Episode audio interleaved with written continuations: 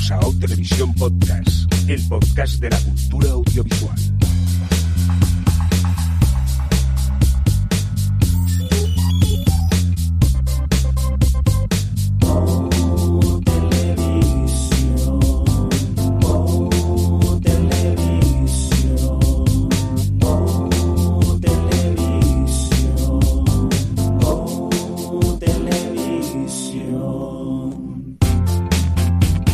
¿Qué tal? Bienvenidos, bienvenidas a Televisión eh, Podcast, un podcast donde unos amigos nos reunimos principalmente para hablar de series de televisión.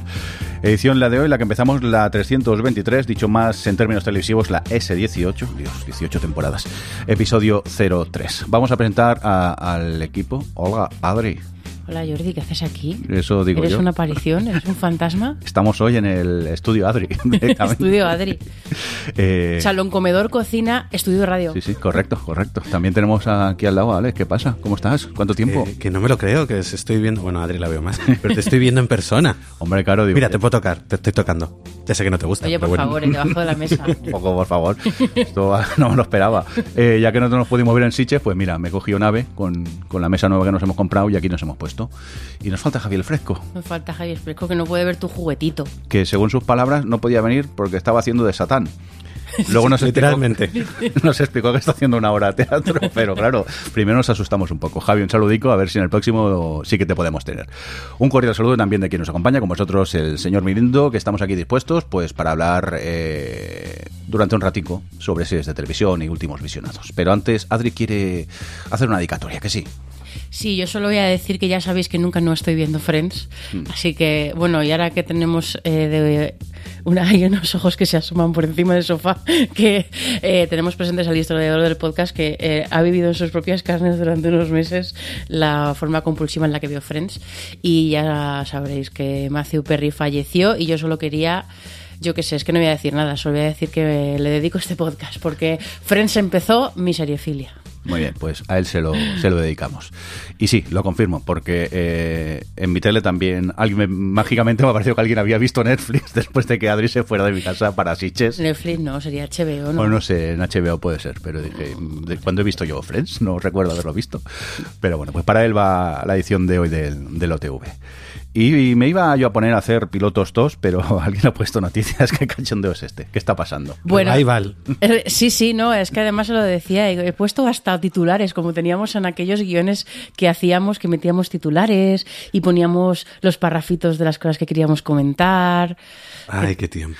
Voy a tener que hacer la sección noticias cias o algo así. Noticias, tías, sí. Venga, cuéntanos. Eh, bueno, pues yo simplemente contar un poquito, porque ya hicimos hace, no sé si dos o tres programas, eh, contamos el tema de la huelga de guionistas y de actores, y bueno, pues ya se han acabado las dos. Ya... Hombre, eh, con lo que tardamos en grabar episodios. eh, Bueno, pero que ha sido hace poco, ¿eh? Que al final la huelga de guionistas, eh, lo tengo aquí apuntado, ha sido 148 días, ¿eh? Hostias. Que es mucho. La de actores no lo tengo apuntado porque no he llegado a preparármelo tanto desde que empezáramos a grabar. Pero bueno, básicamente han conseguido bastantes cositas. Eh, yo solo quería hacer un poco, bueno, un resumen de al final todas las cosas que pedían de... eh, de garantizar que se hagan las salas de guionistas con más gente, de tener eh, guiones garantizados, de tener segundas, terceras versiones garantizadas para que no pasen de un guionista a otro y que les resulte más barato. O sea, como que todas las cosas en cuanto a, o sea, de muchos temas que, que comentamos cuando explicamos las principales demandas, o sea, cosas que, que demandaban, pues han conseguido pequeñas victorias. Yo creo que lo que más mm, lo que más curioso me resulta es eh, de las más importantes que era el tema este de los residuals, ¿no? Que ellos querían participar del éxito de, de las de las producciones en las plataformas, sobre todo, y pedían eh, por un lado transparencia de los datos para poder saber qué cosas funcionan y qué cosas no funcionan, y por otro, eh, pues bueno, pues participar de esos éxitos y poder llevarse un pedacito cuando las cosas funcionan muy bien. El caso es que mm, que lo han conseguido, han conseguido, pero con, pero con peros. Eh, porque lo que han conseguido es llevarse eh, sobre. O sea, cuando una producción de algún streaming llega al 20% de audiencia, en este caso eh, medido por las horas de visionado, eh, el, el 20% de la, o sea, se calcula a partir del número de gente que tienen en la plataforma y han puesto ahí como unas matemáticas, pero básicamente pues ahí se llevan como el doble de su fee de base, han establecido eh, unos mínimos que tienen que, que cobrar por tipos de programa, y entonces a partir de esos mínimos es a partir de los que se calculan, pues eso, vuelven a cobrar ese mínimo o el doble ese mínimo, depende del el tema de la audiencia. ¿Qué pasa? Que eso, que, que la audiencia eh, se calcula a partir de los suscriptores que tiene Netflix, o sea que tiene las, la, es que se, la mayoría de la gente como Netflix tiene- es la que más ha publicado sus datos, es sobre la que más se habla para hacer eh, los cálculos de realmente cuánta pasta se llevarían. Eh, eso se calcula sobre la base de suscriptores que tiene la plataforma y en base a esa base de suscriptores se proyecta eh, con los números de horas y, a partir de ahí se dice, vale, pues eh, si tienes un 20% de share, vamos a llamarlo, o más, entonces es cuando se llevan la pasta.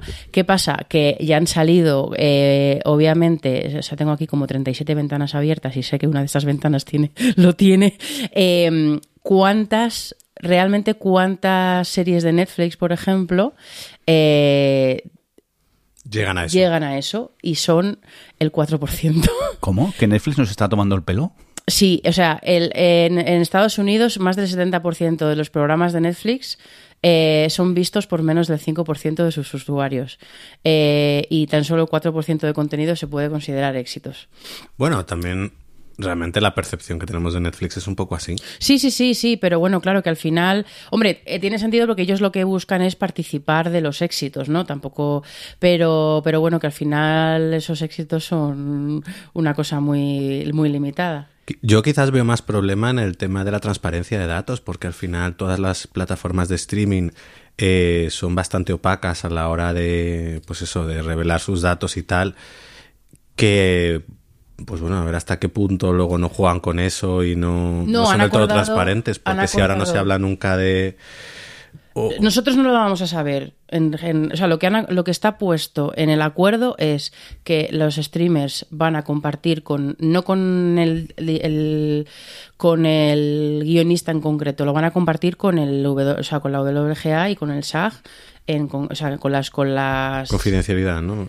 no, sí, no eso, pero con, bueno, con Jalín, con una, no me sale eh, las asociaciones, vaya. Es con quien comparte los datos, bajo un acuerdo de confidencializa- eh, confidencialidad, compartirán los datos de las horas, que al final son los que, sobre los que se ha calculado todo, y luego el- la asociación en concreto pues puede compartir los datos con el guionista en cuestión, pero bueno, que al final como el que, co- el que paga es la asociación y de hecho en el caso de los, de los actores que han, hecho- han llegado a un acuerdo muy similar, eh, sepa un- de los de las ganancias que, que cojan solo un porcentaje va a ir a la persona que ha- es la protagonista de ese show de éxito. Eh, un porcentaje va como a una especie de bolsa para repartir entre todos. Eh, entonces los datos se, se- sí que en principio se van a compartir vamos en principio se van a compartir con las asociaciones bajo acuerdo de confidencialidad lo que va a impedir que seguramente sean públicos y que los datos de Netflix y de y de Amazon y de HBO y todo eso se sigan compartiendo en base a pues Nielsen que lo hace, o sea, un poco audiencias, porque por ejemplo, esto que os decía de lo de que el 70% nota, esto está, son datos de una empresa de estas que mide, que lo hace como si fuera el EGM, como una, con una encuesta, con bastantes, con bastantes inputs, pero que no deja de ser una encuesta como el EGM, y al final la gente se acuerda, pero bueno, al final la gente se acuerda de lo que se acuerda, y si se acuerda de, ese- de esa serie entre las 100 que emite, significa que es la que se acuerda, ¿no? Pero, pero, pero bueno, entre Nielsen y, y este Digi no sé cuántos, eh, que se llama la empresa que lo hace, pues más o menos sacan unos datos que se creen relativamente fiables. Eh, entonces, bueno, pues eh, esta era una de las cosas más, una de las demandas más importantes que tenían y la otra, que es la de la inteligencia artifici- artificial, pues más o menos lo han regulado. Por ejemplo, en el caso de guionistas, no pueden, no se pueden usar eh, inteligencias artificiales para escribir nada ni para reescribir nada. Lo único que los, los siempre que se utilice una inteligencia artificial, tiene que ser un guionista el que la utilice como herramienta y que siempre tiene que comunicar que, que ha utilizado la herramienta, porque no pues, bueno, pues para hacer, yo qué sé, imagínate resúmenes o escaletas o cosas así. O sea, que lo pueden usar, pero siempre tiene que haber un guionista contratado y no se puede dar una, no se puede eliminar el trabajo de un guionista para poner a una inteligencia artificial. Y en el caso de los actores, pues esos han regulado todo esto de que utilicen su cara, de, obviamente, pues lo lógico, ¿no? Que es como si vas a usar mi maldita cara para cosas, tendrás que pagarme y tendrás que informarme, ¿no? Eh, y entonces eso es un poco así, las dos grandes que eran la inteligencia artificial y lo de los residuales que y bueno, la transparencia de los datos, pues más o menos eh, se ha resuelto. Y con los actores lo mismo, pues todas estas cosas que pedían, que eran como muy lógicas de regular el tema de los castings y que ya les obligaban a hacerse en su tiempo libre, pues castings eh, self-tapes, ¿no? Que es de grabarse a sí mismos. Eh, lo de no dejarles a las tantas de la noche al salir de un casting sin, o sea, como cosas como muy básicas, pues todo eso han... Oiga, ¿alguien me podía acercar a casa? Por favor, que estoy aquí en mitad, o sea, imagínate en Hollywood. En que mitad de Los Ángeles, en, la de- nada. Sí, sí, que, que está en la nada, que to- para todo hay que coger coche, te dejan ahí en plan, hola, por favor. Y mañana a las 5 aquí, ¿eh? Bonito, venga. Sí, sí. Yo lo que pasa es que con esto veo que teniendo en cuenta el cutrerío último de las plataformas de streaming, sobre todo por ejemplo Warner con HBO, de ir quitando shows cuando no les son rentables y demás, va a llegar un punto que tampoco les va a ser rentables tener éxito, porque van a tener que pagar más. Es decir, a ellos les va a interesar una serie medianamente conocida, pero que no llegue a ese 20%. Que no llegue al 20%. En cambio, Bueno, bueno, Apple va a tener problemas porque a la que cuatro personas vean su serie, pues oye, ya tiene el 20% hecho. O sea que... Eso, eso, eso es verdad, o sea, al final, claro, eh, las que tienen menos, las que tienen menos gente, pues más fácil llegar a esos mínimos. Pero bueno, no sé, a Apple le da igual el dinero. Sí. que tienen- Y afortunadamente, porque si hacen series bastante chulas, la verdad. Que Sí, sí, son pues, bastante bastante las chulas, pero porque, sí. claro, porque Hombre, les da igual el dinero y lo dinero. tiran todo por la ventana. Claro.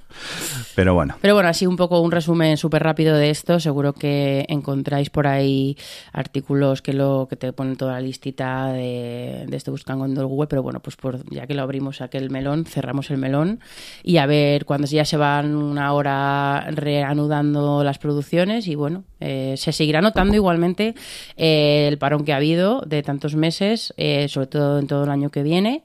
Seguramente hasta finales del año que viene nos volverá todo a la normalidad. Sí, pero yo imagino ahora el tema agendas de actores y equipos. Eso porque claro, ahora de repente tienes todo el mundo volviendo a trabajar, pero claro, a lo mejor tú tenías una agenda de un año, año y medio y de repente tienes, bueno, que es lo que ha Bueno, ha pasado. pasado, ha pasado la de con- Scream, aunque bueno, luego han usado la otra Sí, excusa. o por ejemplo Pedro Pascal, ya lo han dicho, que se le ha juntado y de repente al final las prioridades que tenía firmadas, pues firman una, o sea, eh, pues obviamente re- eh, reinan unas sobre otras y por ejemplo se retrasará, eh, se retrasaba...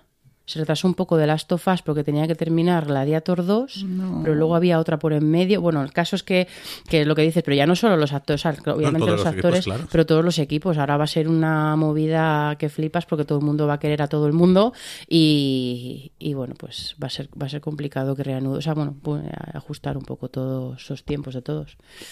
Pues nada, eh, resumen de todo esto, niños y niñas, que manie hacer huelga es bueno, que lo sepáis. Ahora, eh, que todavía nos queda una noticia un poco relacionada, ¿no, Adri, por aquí? Eh, sí. A ver, espérate que abrí también el guion.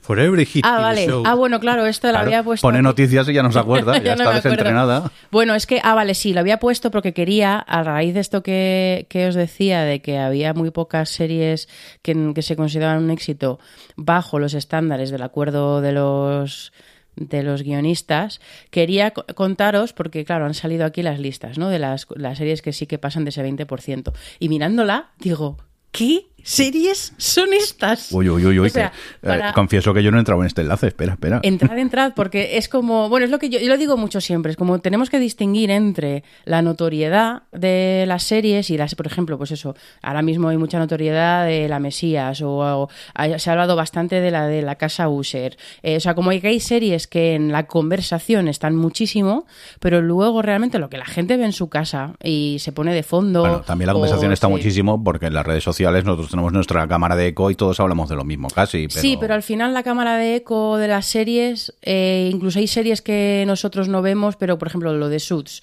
que es un fenómeno... eh, Ah, ya, bueno, es alucinante. Es eh, alucinante, eh, que, o sea, como que las cosas más o menos, las cosas notorias, incluso aunque tú no las veas, más o menos se saben. Aunque la conversación, pues eso, aunque tú no veas OT, te has enterado que está OT y que OT lo está petando. O sea, eso, eso, eh, pero, pero claro, luego está como las gentes que, las cosas que ve la gente de verdad en su casa, pues igual que yo que sé, pues mucha gente sigue viendo Friends eh, de forma compulsiva o de Office y cosas de esas porque bueno, lo típico, no, yo solo veo documentales. Yo solo veo documentales, efectivamente, solo veo la 2, pero luego está, bueno, en el, en el top este que, que publicó Bloomberg, que podemos poner el enlace en el blog por si queréis mirarlo, la, arriba las tres primeras son películas. No garantizamos que lo pongamos, que tenemos muy mala memoria. Eh, 44%, ¿eh? La película esta de, Eddie, Murphy. y Jonah Hill, que o sea, es como la versión de las de aquí de Santiago Segura. ¿no? Sí, debe ser. Esas súper abiertas y súper. No juzguéis sin haberla visto. No, no, no, si no estaba juzgando, digo, súper abiertas y súper familiares. No es un juicio de valor, es una descripción. Eh, Murder Mystery 2, The Mother, que es, es la de Jennifer López. Sí, sí. Es ¿Cómo se está infectando? A tope. Y la primera película que, o sea, perdón, serie que sale en la lista es The Night Agent, que solo has visto tú, ¿no? Sí, muy entretenida. Pues es muy entretenida. Pero a ver, es muy una 24 de baratillo. Pero vamos a ver, ¿qué es todo esto? Murder Murders. Ah, han dicho que ese está bien, que es un, un, true crime. Que dicen que está muy bien, muy turbio y mucho. a ver, Adri, no pongas ags cuando no, luego te encantan. no, no me encantan. En realidad me saturan un poco. Ginny y Georgia, ¿esto qué sales? Ah, ni idea. A ver, ¿por qué me preguntas? Yo qué sé, porque estás enterado. We have a ghost. Pues eso, no sé. Melinda Gordon. Extraction 2. Ah, esa es la del. Eh, la segunda. La del Sí, la, la segunda de Extraction. Your Place of Mind. Ni idea. y That, that 19 Show, sí, ¿no? Y luego. ¿En serio? Tú la has visto, ¿no? Te pega total. Ah, claro, pero esa es el, la, vuelta, ¿no? Sí, porque That 70 Show me parece una sitcom maravillosa y súper divertida. Pero claro, aquí pues de 90 Shows también se ve. No, bueno, sí, supongo, pero claro, supongo que también está, lo que hacen es traer actores nuevos que representan a los hijos de los actores de la original y claro, supongo que el humor es demasiado joven para mí yo ya no entré. No pues un 26% de ser de la base de Estados Unidos es muchísima gente. Es muchísima gente. Sí, pero yo bueno, por ejemplo sigo... Horas, pero bueno, que es muchísima gente. Sigo la, la página esta, bueno, el, Twitter que seguía de cuando veíamos las series un poco eh, con la emisión de Estados Unidos, de audiencias y eh, te hacía análisis de la audiencia de, de antes, eh, cuando era lineal y obviamente ahora ya no tiene tanto sentido. Primero porque la tele en abierto pues como que es bastante irrelevante y entonces es gracioso porque claro, él va haciendo un poco algunas comparaciones de horas de visionados de las series que te venden como éxito y te dice, bueno, esta que tiene tantas horas, realmente si tú haces un sumatorio de lo que sería la audiencia lineal, dice, a lo mejor tiene un millón de espectadores. Sí, sí, sí. Es decir, que al final comparando luego los volúmenes de lo que podía ser antes, pues yo que sé, un CSI, una anatomía de Grey en sus tiempos de 30 millones de espectadores, pues realmente luego llegar a esas cifras sigue siendo casi imposible, menos para el juego del calamar. Hmm. Sí, y, el, y eh, por cierto, el cálculo de las horas este que os decía, el de un porcentaje eh, de cómo se hace sobre las horas, em, está, o sea, se hace sobre las horas dividido entre los minutos que tiene la serie, o sea, que es como las series, por ejemplo, Suits, que tiene 500 mil trillones de capítulos, al final Suits sí que está entre las exitosas porque la gente, porque es como un éxito ahí como muy, muy raro, pero que, que no vale tener... Pero por eso se van ahora las series a, a, una hora por episodio. Bueno, ahora van a empezar a ser capítulos de 120 minutos, el guionista ahí metiendo páginas con tal de querer cobrar. Total. No, eso era porque eh, como llegó un punto en el que el techo, como los streamers tocaron, no, no han tocado techo, pero bueno, como que empezaron a, empezó a ser más difícil adquirir a gente nueva y que las, las, cosas se medían sobre el share de la gente, la medida, las medidas principales pasaron a a ser el número de horas porque era como más volumen y... Y entonces eso ahí es cuando Netflix empezó a hacer, pues eso, eh, esta Stranger Things eh, temporada 4, que todos los capítulos duraban una hora y media, pero y es verdad que todo se ha notado que, que, ha habido alargando, pero porque es la forma que tienen los streamers de amortizar ahora, o sea, en lugar de gente las horas. Es que ahora ves un capítulo de 40 minutos y dices, ay, una sitcom. Qué gusto, sí, sí, sí. Ay, mira, solo podré, lo tendré que ver en dos partes y no en seis, como algunos episodios. Dios. Pero bueno, pues nada, eh, parece si cambiamos de tema y nos vamos a por los pilotos tos? Venga, va. Venga, hoy puedes cantar en directo, Adri. Que le doy a este botón. Venga, dale.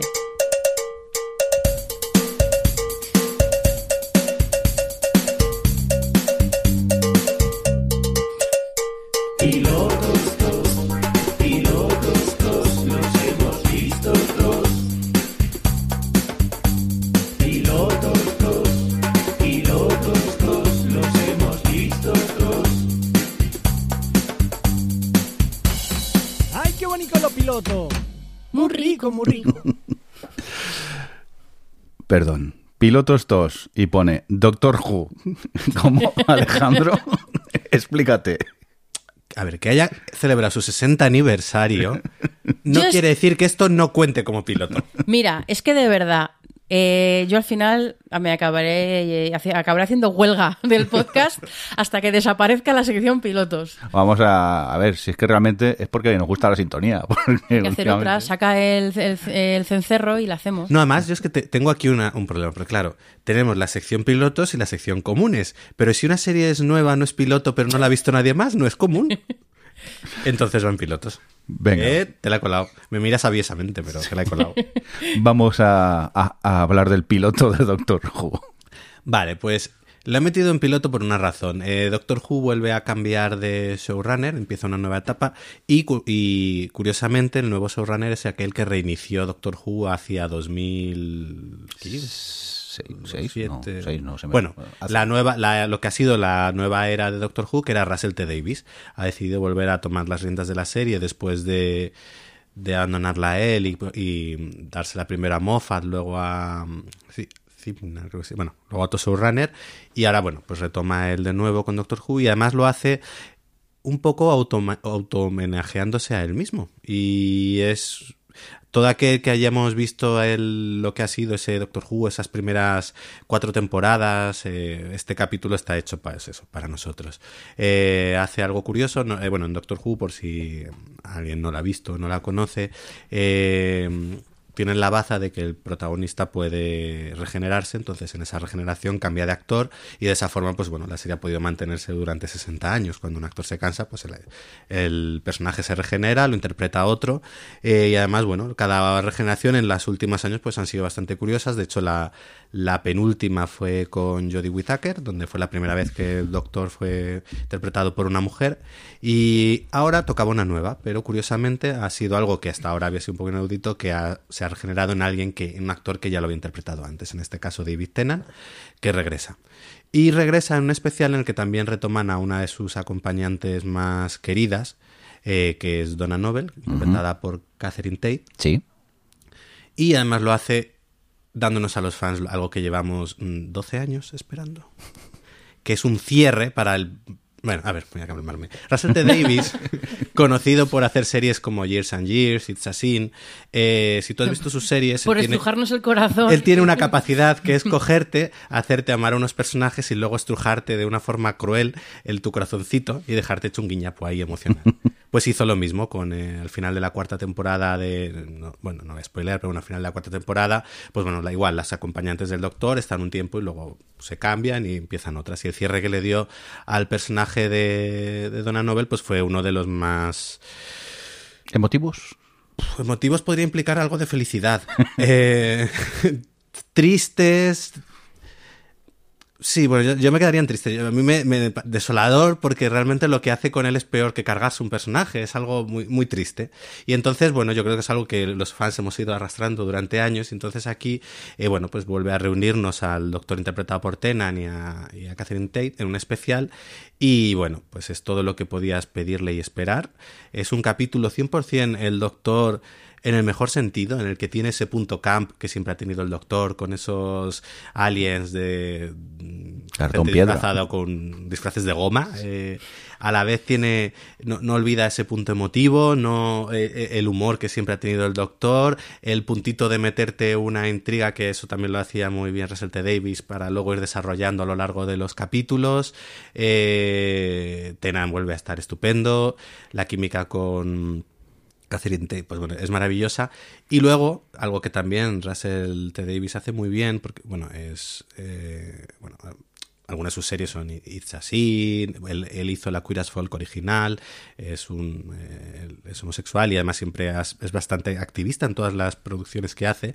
Y en este caso hace un es muy interesante lo, lo que hace con un personaje transexual que hay en la, que hay en la serie y cómo utiliza todo lo que es el doctor para aprovechar y hablar sobre ello en un show que al final es familiar y es el, además veía justo luego una entrevista que hacía Russell T. Davis que decía que la mejor forma de introducir esto es cuando un poco venía a decir cuando el público está con la guardia baja, estás viendo algo que a lo mejor no espera, no, no es algo dramático, es algo familiar, es algo que te está entrando bien, es el buen momento de oye, hacerte ver que hay otras realidades, que hay eh, otros tipos de personas y que tú puedes, pues eso, que son iguales que cualquier otra, vamos.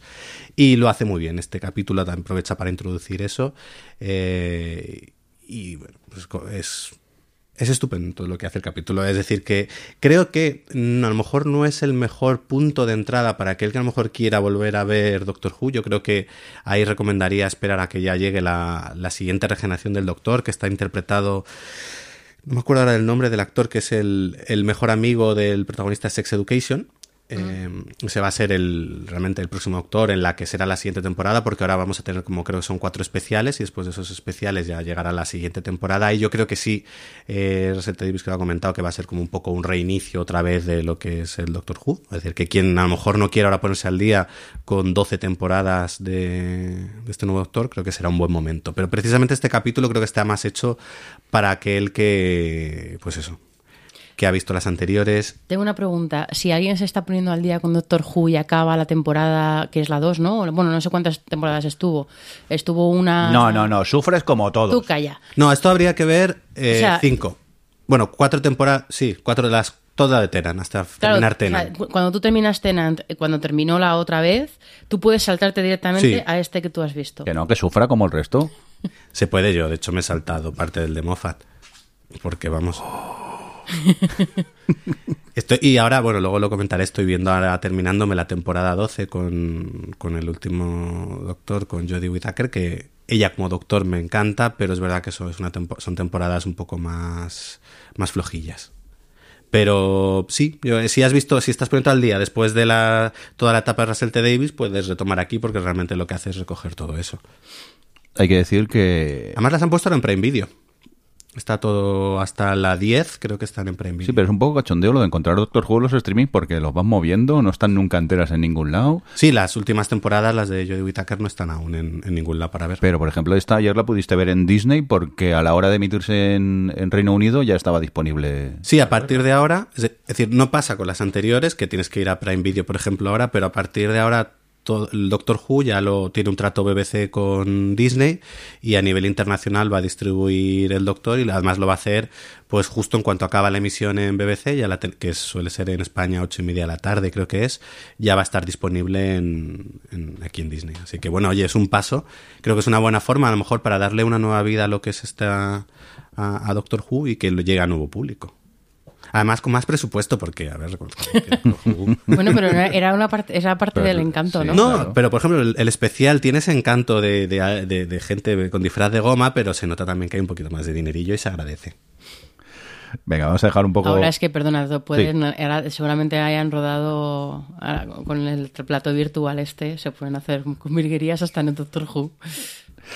Venga, dejamos Doctor Who. Vamos a por Monarch. Legends, Legacy of Monsters. Adri, ¿esto qué es? Pues mira, por cierto, Alex. me pierdo. eh, pues mira, esto es una nueva serie de Apple que está. es continúa lo que pasa en la película de Godzilla de 2014, dirigida por Gareth Edwards. Evans. Con Banda sonora de. Jamiroquai, la canción era. ¿Qué? Creo ¿Qué? que- Perdón. La canción de los títulos finales creo que era de Jamiroquai. Sí. De, ¿En Godzilla? Sí. Sí, la vimos ayer y la, la- la canción de los títulos La de créditos. original, digo. Ah, vale. Este, tú tienes mucha, Yo tengo nada ya. tienes mucha edad. Eh, bueno, pues eso, continúa los, lo que se presenta ahí, que bueno, en- que para el que no lo haya visto, pues es como una película de Godzilla. Bueno, Hay- realmente continúa lo que son las saga de películas del Monsterverso, como Bueno, se llama. sí, claro, dentro de esta del, del monstruo de Monsterverso está también la de Kong, la de Godzilla vs. Kong. Y de Godzilla contra La- cuatro bichos. Godzilla, ¿cómo se llama? Age of no sé cuántos. Bueno, eh, sí, pero como que es verdad que la protagonista de Monarch es una chica que presenció el ataque de Godzilla, vamos, las, lo que pasó en el Godzilla de, de ataque, lo como que lo vivió y, y, bueno, a partir de ella... Godzilla ataca, wow, Godzilla. sorpresa, no me lo esperaba. Sí. No, pero también hay que haber visto Kong, porque empieza una escena de Kong. Hoy me estáis mareando. ¿eh? Bueno, es verdad, pero no hace falta haber visto Kong. O sea, Kong al final... eh, em, Hombre, te eh, cuenta toda la mitología te- de dónde está. Ya, pero yo Y creo... luego si no has visto Godzilla vs. Kong no entiendes realmente dónde sale todo el mundo. No, no, no, no, no. A ver, o sea, me- yo estoy de acuerdo con lo que dices porque realmente me parece que so- son pelis. De hecho, ayer, eso, lo que te iba a decir, ayer vimos Godzilla y es verdad, porque ¿por qué no nos gustó la primera vez que la vimos? ¿A que está bien? Es que no lo entiendo. Está Nos muy- aburrimos un montón. Nos aburrimos vez. un montón, pues está Porque erais jóvenes y unos snobs. Pues puede ser, pero hace nueve años no éramos, no, no sé, Bueno, ya- sí, y ya la, Hace nueve años éramos más jóvenes. y éramos más jóvenes, eso sí, pero, pero ya La vimos, piel, ya la vimos en versión original, o sea que eso no es. No, yo creo que a lo Eh, mejor esperábamos eh, la Godzilla nueva, la que inicia este Monsterverso. eh, es una peli que al final realmente está construida sobre, durante casi dos horas, la aparición de Godzilla que no sucede hasta el final. Y es un constante ir preparando bueno, pero como, esa... ya como tiburón, pero que eso- Claro, sí, que pero a lo mejor esperábamos cuando la fuimos a ver una peli Ya, de una destrucción de masiva destrucción, desde el principio y es verdad que no tiene eso. Eso no lo tiene, pero vamos, tiene unas imágenes Sí, todo, o sea, los personajes al final, bueno, es, es como muy básico la, emocio- la emotividad que construye, pero bueno, es efectiva, funciona, eh, y sobre todo eso, que está muy bien aprovechado, sobre todo me encanta la magnitud que tienen y lo bien que está contada eh, en todas las escenas, así como, bueno, al final son todo escenas de destrucción, pero con un punto de vista, pues un distinto, la verdad es que, que me gustó, y, el, y ya, claro, ya teniendo en cuenta que esa está bien, que Kong está guay, que Godzilla vs. Kong está genial. De hecho, es que ayer viendo la peli dijo, di- pensé, joder, ahora quiero ver Godzilla vs. Kong porque es que esa peli me, encantó. Eh, y bueno, pues el, el caso es que esta serie de Apple, que se llama Monarch, el legado de los monstruos, eh, eh, está ambientada en este universo y, y cuenta la historia, bueno, cuenta un poco la historia de esta organización que en los años 70 investigaba un- la isla de, ¿cómo se llama? De la isla de Kong. Em, ¿Calavera? Sí, puede ser. Skull Island. Sí, Skull Island, sí, la Sí, isla sí, Calavera. Nos, dice la historiadora así, que lo tienes a tus Sí, espaldas. Dice, sí. Eh, la isla Calavera, eh, que es la primera escena que dice Alex que, que ocurre de, de la serie que ocurre en la isla Calavera y que toda la, la película de Kong ocurre en la isla Calavera, eh, que es una isla en la que hay muchos monstruos gigantescos. Eh, pues es una organización que se dedica a investigar eh, voy a decirlo así, eh, pues este, este mundo de, bichos gigantescos y a partir de ahí, pues bueno, se construye una serie que está, el primero, no sé, supongo que lo, dice, lo dirá Alex que ha visto más capítulos y ahora te paso a ti la, la bola. Eh, hay dos líneas temporales, está la actualidad en la que hay una, hay una chavala, o sea, un- una cosa que me ha gustado mucho es cómo eh, o sea, el ver en una serie las consecuencias para la gente normal, ¿no? De cómo al final San Francisco, Tokio, todas las ciudades por las que pasan Godzilla y el otro, el Muto es el otro bicho con el que te, contra el que se pelea, eh, obviamente se quedan destruidas y es como, bueno, pues ciudades que eh, han estado en reconstrucción durante los últimos 15 años, que es como el tiempo que pasa desde, desde aquello, y, y cómo la, la sociedad ha cambiado en base a eso, ¿no? Y todas las medidas que se han creado de seguridad, todo eso. Entonces, bueno, pues es una chavala que, que, presenció aquello y que su padre está relacionado con eso. Y bueno, pues hay una investigación por ese lado de, esta, de esta organización. Y luego, por otro, está la línea en, en, el en los años 70 eh, de pues, un grupo de científicos que también está investigando a raíz de, de esta primera escena de, de la de Skull Island en la que se descubre que hay muchos bichos gigantes. Y es un poco las dos líneas de, de trama que se abren en el primer capítulo que es el único que he visto yo y que se notan los dinericos de Apple bastante pero también se nota que tienen un plató virtual porque hay momentos que es como ok em, o sea yo creo que está bastante resultona. Has, has puesto como cara de duda. A ver, está bien es una serie. Ya, pero para ser Apple, me refiero, eh, de las últimas que yo vi de Apple fue Fundación y eso era un despliegue visual, vamos. pero no, te, no se presta Y- todavía a eso No, pero la primera secuencia con la que abre la serie es bastante pocha. Con el. ¿Cuál? Cuando están persiguiendo al, al señor este. ah bueno esa es bastante pocha Y luego hay otra en el Pero tercer capítulo que aparece también un monstruo grande que era como. "Ah". Aquí sea, les la- falta dinerillo. Sobre todo cuando tienen escenas, es curioso, porque cuando tienen escenas en la playa, que no están en la playa, que se nota muchísimo el, el que están poniendo un fondo de mentira, como que desluce un poco, porque luego realmente eh, la serie está bien a nivel valores de producción y demás. Son algunos momentos que sí te choca que digas, uy, pues, pues hijo, vete a una playa ahí o pon un poco de arena y un cielo. Por ejemplo, el flashback de ella de cuando te cuentan que vivió el momento este de Godzilla llegando a San Francisco.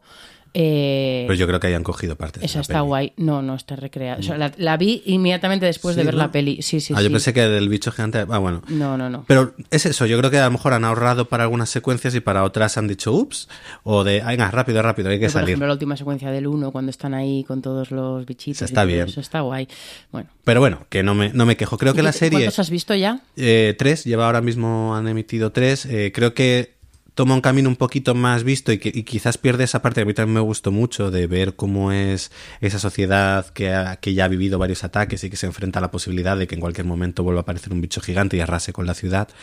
Pero bueno, me gusta lo que está planteando, la investigación en la que están unos metidos de la desaparición de, pues eso, el padre de la protagonista, que ya lo está buscando, y luego, por otro lado, todo el, el flashback creo que también está muy interesante. Además, hace una cosa curiosa, y es que hay un personaje que, interpretado por Carl Russell, en el tiempo actual, que está interpretado en el pasado por su hijo.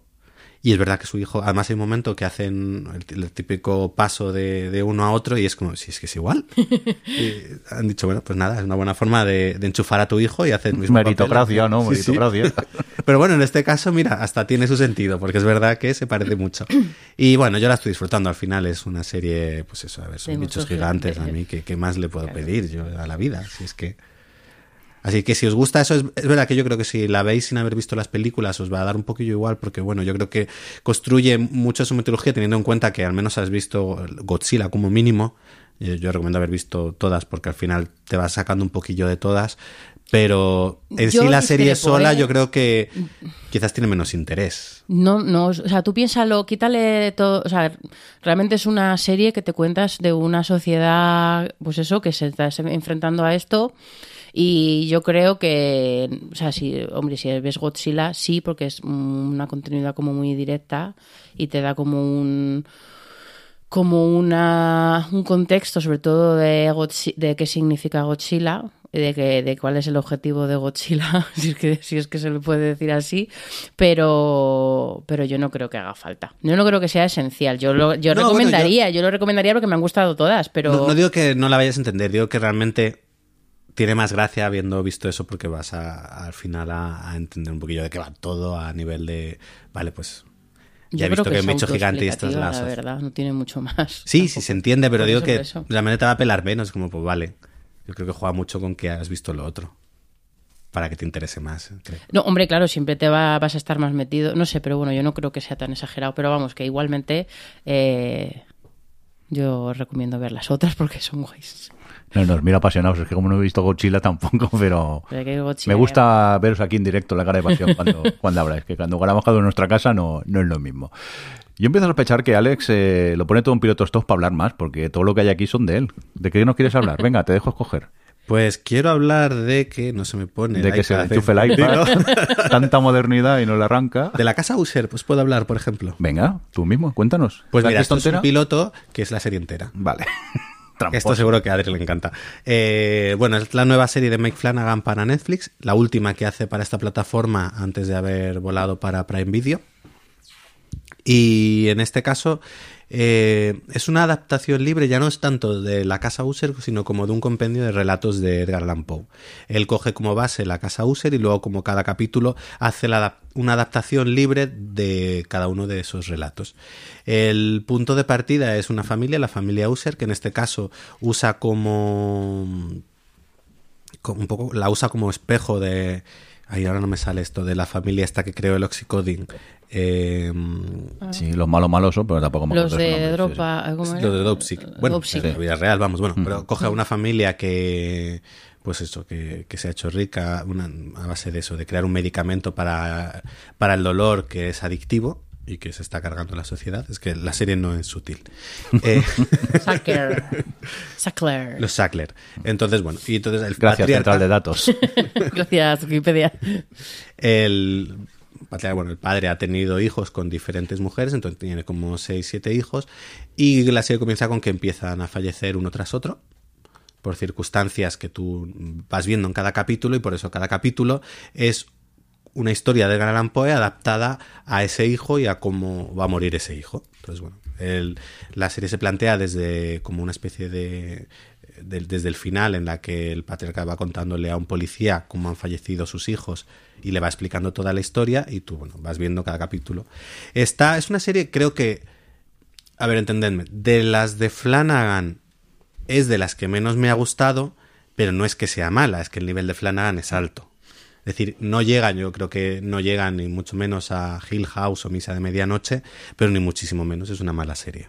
Pasa que creo que se queda un poco más corto por un par de cosas. Creo que, pues eso, por un lado, eh, no es nada sutil la serie. Creo que va mucho al discurso que quiere, que quiere establecer sobre, bueno, pues eso, al final, todo el tema de las farmacéuticas, de los ricos, de, y creo que es un poco de brocha gorda. Creo que desaprovecha una parte más una parte dramática muy interesante como es toda al final la relación padre-hijos y, y que hay, hay algo muy que podría haberse sacado mucho más provecho, sobre todo una vez la terminas y entiendes todo lo que ha sucedido y dices, ay, creo que está un poco desaprovechado cosas que tenían mucho potencial.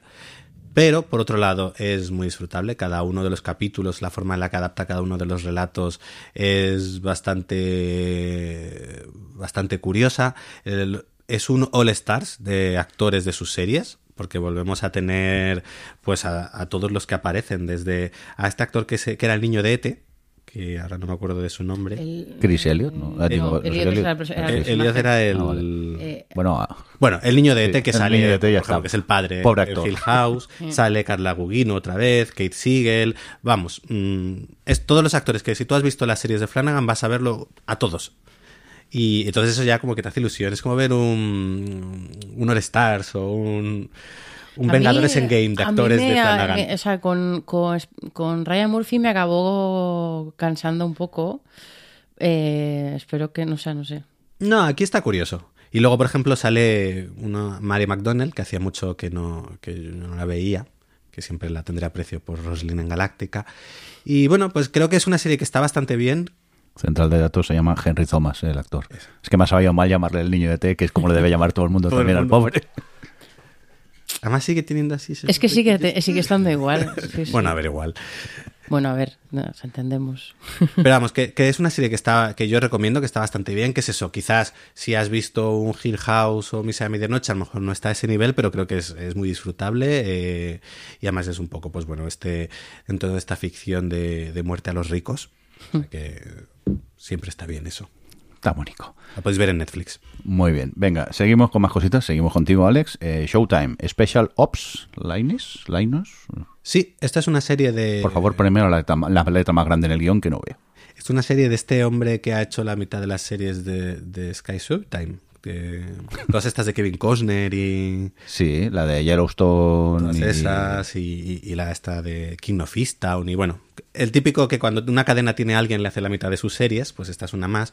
Y en este caso estaba protagonizada por Zoe Saldana, sale por ahí Nicole Kidman y dije, bueno, pues oye, tiene un repartillo así interesante, vamos a echarle un, primer cap- un vistazo al primer capítulo y bueno, pues cuenta... eh, pues un, equipo de, de- operaciones especiales, como bien dice su título. Eh, en este caso, con una misión en la que tienen a, a una gente infiltrada dentro de una célula terrorista, creo que es en Afganistán. Y entonces, por un lado, la serie se maneja en dos líneas temporales. Por una vez, con un poco el final de esa operación que parece salir mal. Y luego, por otra vez, a la recluta, que es la infiltrada en esa operación, como ella entra dentro de ese cuerpo de operaciones especiales y cómo va a, a irse infiltrando dentro de esa, de esa unidad terrorista. Vi solo el primer capítulo y no seguí porque creo que es algo que Homeland me ha contado muchísimo mejor. Entonces la estaba viendo y dentro de... No, no es una mala serie, tiene buenos valores de producción, los actores están bien, eh, lo que plantea, pues bueno, está bien. Lo que pasa es que como que ya lo he visto antes y lo he visto mejor contado. Entonces ahí me quedé, yo no, no seguí. Mira que tiene, pues ya digo... eh, Que te, te ves unas cosas. No, pero hombre, por el reparto e- era llamativa. Y, y a ver, de vez en cuando, pues como cuando me vi de Night Ag- eh, a- a- Ya, Agent, por eso eh, digo. Agent, agente nocturno. eh, que era entre... Pero bueno, ese al menos era, tenía un punto más entretenido, tenía un algo que me enganchaba. Es que esta ni siquiera. Creo que la vi y fue como, vale, esto me lo ha contado mejor Homeland, así que, pues nada. Yo no la recomiendo especialmente. Venga, pues fuera este Special Ops, Lines, y vámonos ahora a por cosas que hemos visto y queremos destacar. Cosas que hemos visto y queremos destacar. Cosas que hemos visto y queremos destacar. Cosas que hemos visto y queremos destacar. Cosas que hemos visto y queremos destacar. Venga, pues cosas que hemos visto y queremos destacar. Hey. Y hey, hey, vamos a empezar eh, con una común que hemos visto tanto Adri como yo. Este Roald Dahl eh, by Wes Anderson que tenemos en Netflix y que fácil de encontrar no es Netflix. A ver si las juntas todas. No, la verdad es que a mí me eh, la descubrí de como de casualidad. Creo que alguien le vi y recomendando la primera historia, la de, bueno, la primera, realmente se pueden ver en cualquier orden, pero la de Henry Sugar, que está protagonizada por Benedict Cumberbatch.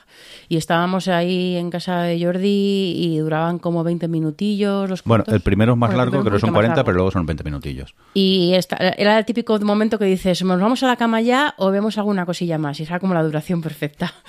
Y fue como, bueno, a ver si, voy a ver si me re- reconcilio un poco con Wes Anderson, porque lleva esas sus últimas dos películas no me habría, no me habían gustado mucho. Eh, me habían parecido un rollo, de hecho. Y, y nada, muy bien, pues son, son una serie, o sea, lo que, lo que dice Jordi, que, Sí. que es muy raro porque eso es una, como una especie de, mm, de antología de cortos que ha hecho Wes Anderson adaptando relatos de Roald Dahl.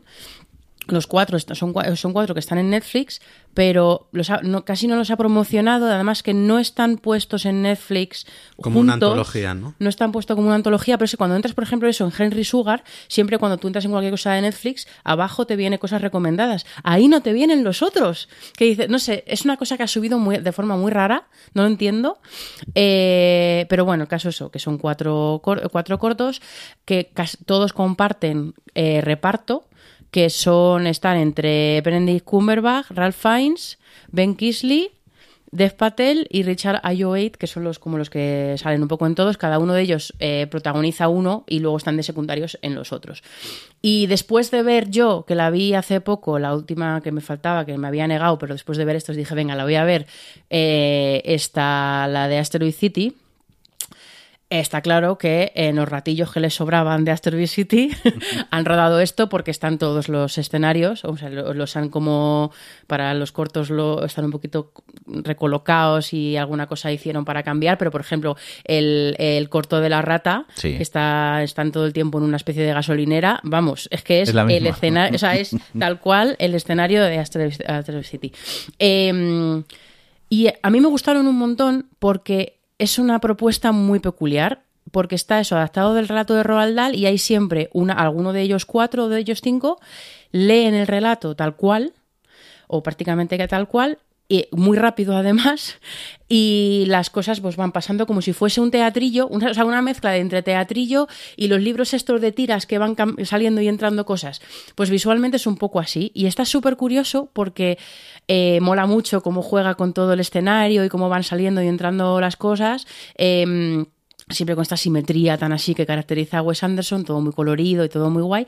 Eh, claro, mantiene lo- los relatos que molan un montón y, y pero, pero hay cosas que, al igual que cuando tú lees, deja como a la imaginación y, y juega mucho con eso de esto haría, ahora sería el momento en que tú esperases que te lo muestro, que te lo muestro, pero voy a darte como, yo que sé, el sonido o algo como puntual para que tú con tu imaginación rellenes los huecos. No sé, como que me pareció muy curioso cómo estaba hecho y me gustaron mucho los cuatro. Hay algunos que me gustaron más que otros. El de, de hecho, eso, el de Henry Sugar. Los dos de Benedict Cumberbatch, que los protagoniza él, son los dos que más me gustó. Pero vamos, que están los cuatro súper bien y son muy cortitos. Sí. Y yo los recomiendo. A ti te, te molaron, que además que fue como, venga esto. Y, y al principio era como, vamos a, estás súper concentrados porque es que la voz Va- habla rapidísimo. Claro, van súper rápido, pero supongo que es eso, es ya eh, visualmente eh, Wes Anderson ya te atrapa simplemente por los colores, por tal, y empiezan a hablar a toda leche, dices, hostia, ¿qué está pasando aquí? Pero empiezan a suceder mil cosas en pantalla,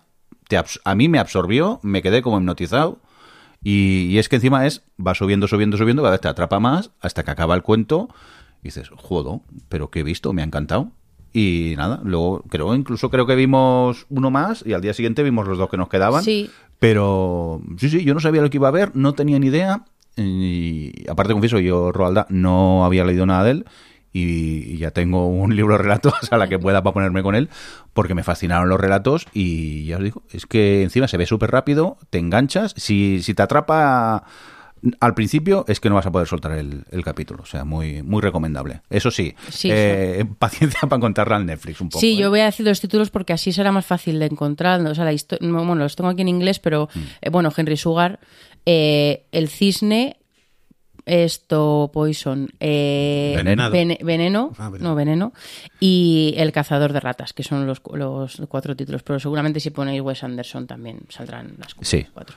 Pero bueno, eso, que echarle un vistazo, que está muy, Sí, sí, está- muy curioso loco que el proyecto. compartiendo hasta reparto no esté puesto en un... Es muy loco. Yo no lo, yo no lo, enten- yo no lo he entendido ¿No porque habrán además, pagado derechos de algo y la estarán ocultando? no sé. No, No sé. creo que se arriesguen a eso. No sé, o como supuestamente son historias independientes, no. Ah, pero sí, Ya, pero- independiente, pero, pero- compartiendo reparto, claro. Compartiendo Bueno, pero- reparto y sobre todo que si alguien ve un, o sea, quiero decir que también es una forma de hacer que vean, o sea, como ya solo desde el punto de vista de Netflix de para el que vea el friki que vea esta, que vea todo lo demás, pues no sé, es como de lógica, ¿no? Sí, porque ya no es una experiencia de usuario buena, sino también a ti te interesa. O pensaba la lógica quizá como los puedes ver en el orden que tú quieras porque son historias independientes, pero yo que sé, eh, los cortometrajes de animación de no sé qué robots que había También podías... estaban, También puedes- estaban juntos, estaban claro, juntos, puedes ver como claro. quieras, pero estaban juntos, no sé, es un, un caso curioso. Hostias, eh, me voy a ir al sofá a sentarme un rato mientras habláis de OT 2023, porque creo que esto va para largo. Bueno, aún no porque llevamos poquito. Ha empezado, de hecho empezó la semana pasada. eh, y bueno, es regresar OT otra vez. En este caso lo ha hecho de una forma distinta, lo ha hecho a través de Prime Video en vez de una cadena de televisión habitual. Y, pero es el formato se mantiene. Ha vuelto con el formato que se estrenó con OT, el 2000 con OT 2017, que es el de galas, y luego poder hacer seguimiento un poco de todo lo que sucede a través de YouTube, tanto con un canal 24 horas como luego los, eh, los vídeos que van extrayendo de ese canal 24 horas, donde puedes ir siguiendo desde los ensayos, los pases de micros, repaso de gala. Sí, bueno, que No ayer- así. No, no, te miro porque ayer hubo un pequeño problema con el pase de micros, que se Ah. les cortó la emisión porque ponía que No tenían derechos. no tenía los derechos. Y el director, Tinet Rubira, dijo, oye, que hemos pagado. Lo dijo por Twitter, que claro, la Claro, gente ya empezó con, con la mofa y, y eso. Yo creo que es lo de siempre con YouTube, bueno, y que creo que les pasa también mucho a los creadores de Twitch, de que de repente entra una sintonía, YouTube, el robot de automáticos, le dice esto no está pagado ya la fuera, le cortaron el, el, el directo. Pues bueno, entonces ha regresado en este caso, además presentado por Chenoa, lo cual, bueno, ya a nivel de aquel espectador que empezó viendo pues el hotel de, el hotel de hace 20 años, pues hasta te, 20 ya, Dios mío. o 20 y algo, 20 y algo, de hecho. Pues, oye, hasta es más emocionante. Pero bueno, recuperamos de nuevo el formato. Al al final en, en OT yo creo que la, la clave es el casting. Y por ahora, bueno, estamos viendo a ver qué tal. Y el casting no hablo tanto ya a nivel de voces, sino a nivel de, de ellos, como, pues eso, el carisma que pueden tener, la, lo, lo que te apetezca más o menos seguirles, el, el directo. Y yo, bueno, por ahora me he asomado a lo que puede ser este pozo de horas. Recuerdo aún mis tiempos de OT 2017, donde yo tenía ya ahí mi agendita de, pues oye, ahora toca eso, ahora toca repaso de gala, ahora pase de micros, ahora toca reparto de temas, ahora toca tal, y me lo iba viendo todo. Aquí aún no he entrado del todo en la rueda, pero mm, estoy aún triste. Y, y bueno, pues toca ir viendo, acaba de comenzar, toca ir viendo qué tal se desarrolla, qué tal va funcionando todos los concursantes, pero por ahora me está gustando. Pero ¿qué opine Adri, que hasta ahora siempre había sido opuesta a este formato? En realidad a mí, ya sabes que me gustaba American Idol y, o sea, las, las- los realities concurso estos de cantar me gustan porque me gusta la música. Eh, lo que pasa, lo que me pasa con OT, me ha pasado siempre con OT, es una combinación de dos cosas. Y es que siempre me ha parecido que cantan mal. Y yo entiendo que es una academia, que están aprendiendo y que no sé qué, y los nervios, bla, bla.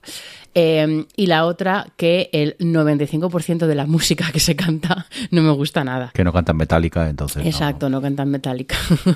Eh, entonces, como que no ha llegado a entrar nunca. O sea, que yo estoy convencida de que si en algún momento hubiese hecho, entre comillas, el esfuerzo, el interés de verlo un par de veces, pues al final te acabas enganchando. Pues yo que sé, como con fama. O sea, como ha habido algunos que me he enganchado. Luego también me pasa con los realities españoles en versus los americanos es que los americanos suelen ser, pues eso, tus 40 minutitos. Y es más fácil ser fiel y ver de una temporada entera de, mm, eh, American Idol, que son 13 capítulos de 40 minutos, que OT, que son las galas. Son, esas son larguísimas, acaban a la una y media de la mañana. Sí, sigue pasando ahora, estando en Amazon, que acaban a las tantas también.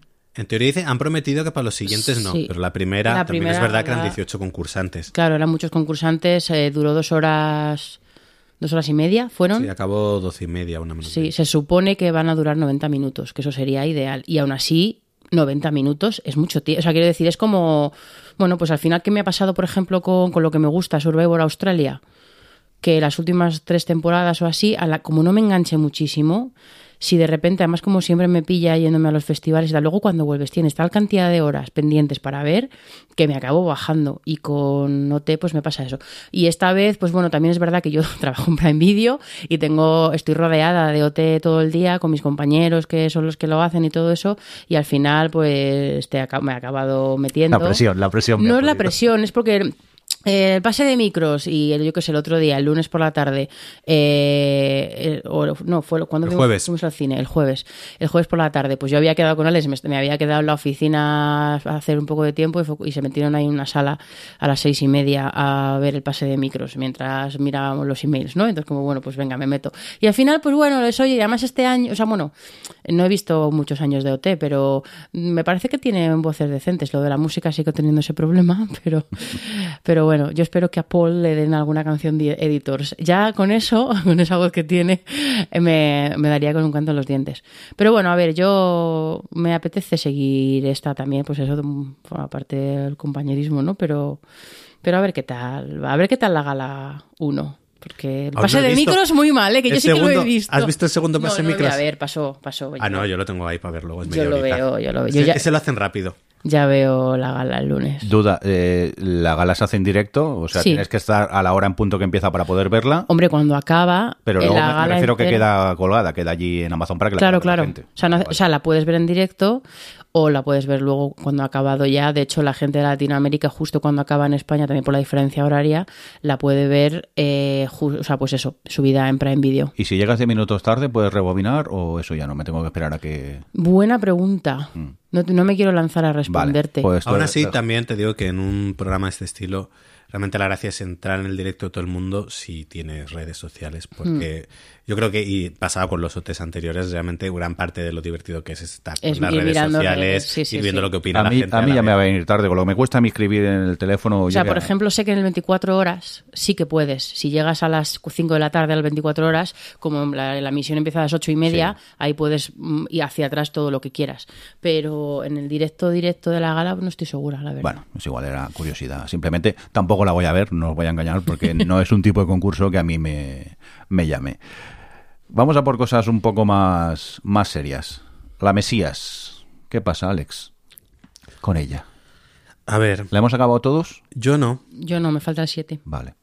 Es que a mí me, gusta mucho, pero me cuesta verla porque es Correcto. durilla. ¿Tú sí la has acabado? Sí.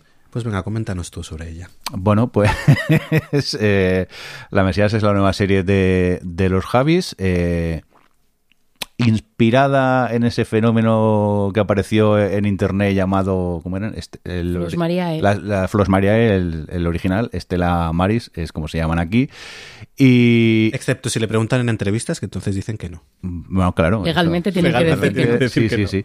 Pero, eh, claro, yo tampoco seguí mucho el, el fenómeno ese viral de- del grupo, pero sabía más o menos de qué iba. Y claro, cuando vi que se hacía una serie de este tipo, yo pensé, a ver, jiji, jaja, qué risas.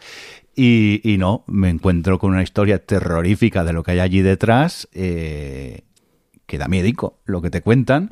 Y aparte, contado por ellos que saben sacarle jugo a todos los actores que aparecen en la serie, eh, me parece maravillosa. O sea, yo he disfrutado esta serie. Eso sí, he acabado los episodios con el corazón roto por lo que te cuentan, pero por otro lado también eh, fascinado por lo que veo visualmente y por los actores, por la naturalidad como te cuentan las cosas.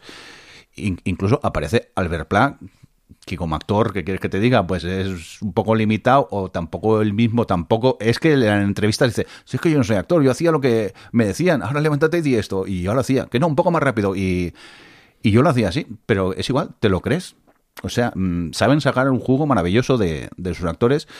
Y yo lo he acabado, me ha encantado la serie. El último episodio me ha descolocado un poco. No os diré nada más, verlo. Pero, y el resumen es que me parece maravillosa esta serie y que la recomiendo mucho. Eso sí, ir preparados porque duele mucho el corazoncito la, la serie. No sé vosotros Sí. cuántos habéis visto mucho. Bueno, Adri te falta el último, ¿no? A mí me falta Sí. el último, pero Vale. vamos que ya sé lo que pasa. Sí, vale, sí. Bueno, sí, ya. Pero eh, eso, que os, va- que os ha parecido a vosotros. Yo es que he estado encantado con ella. A ver, es que al final es lo que dices, los Javis se, se vio en veneno igual, es decir, si algo... Bueno, hacen bien muchas cosas en, en las series, pero si algo, yo creo que para mí lo más destacable es su dirección de actores. Mm.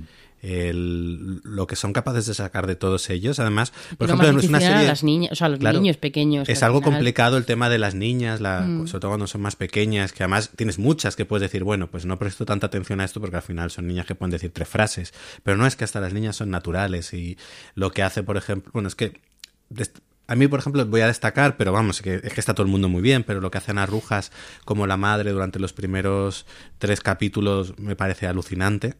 Eh, luego es eso, es una serie que, es que, a ver, es sobre maltrato infantil.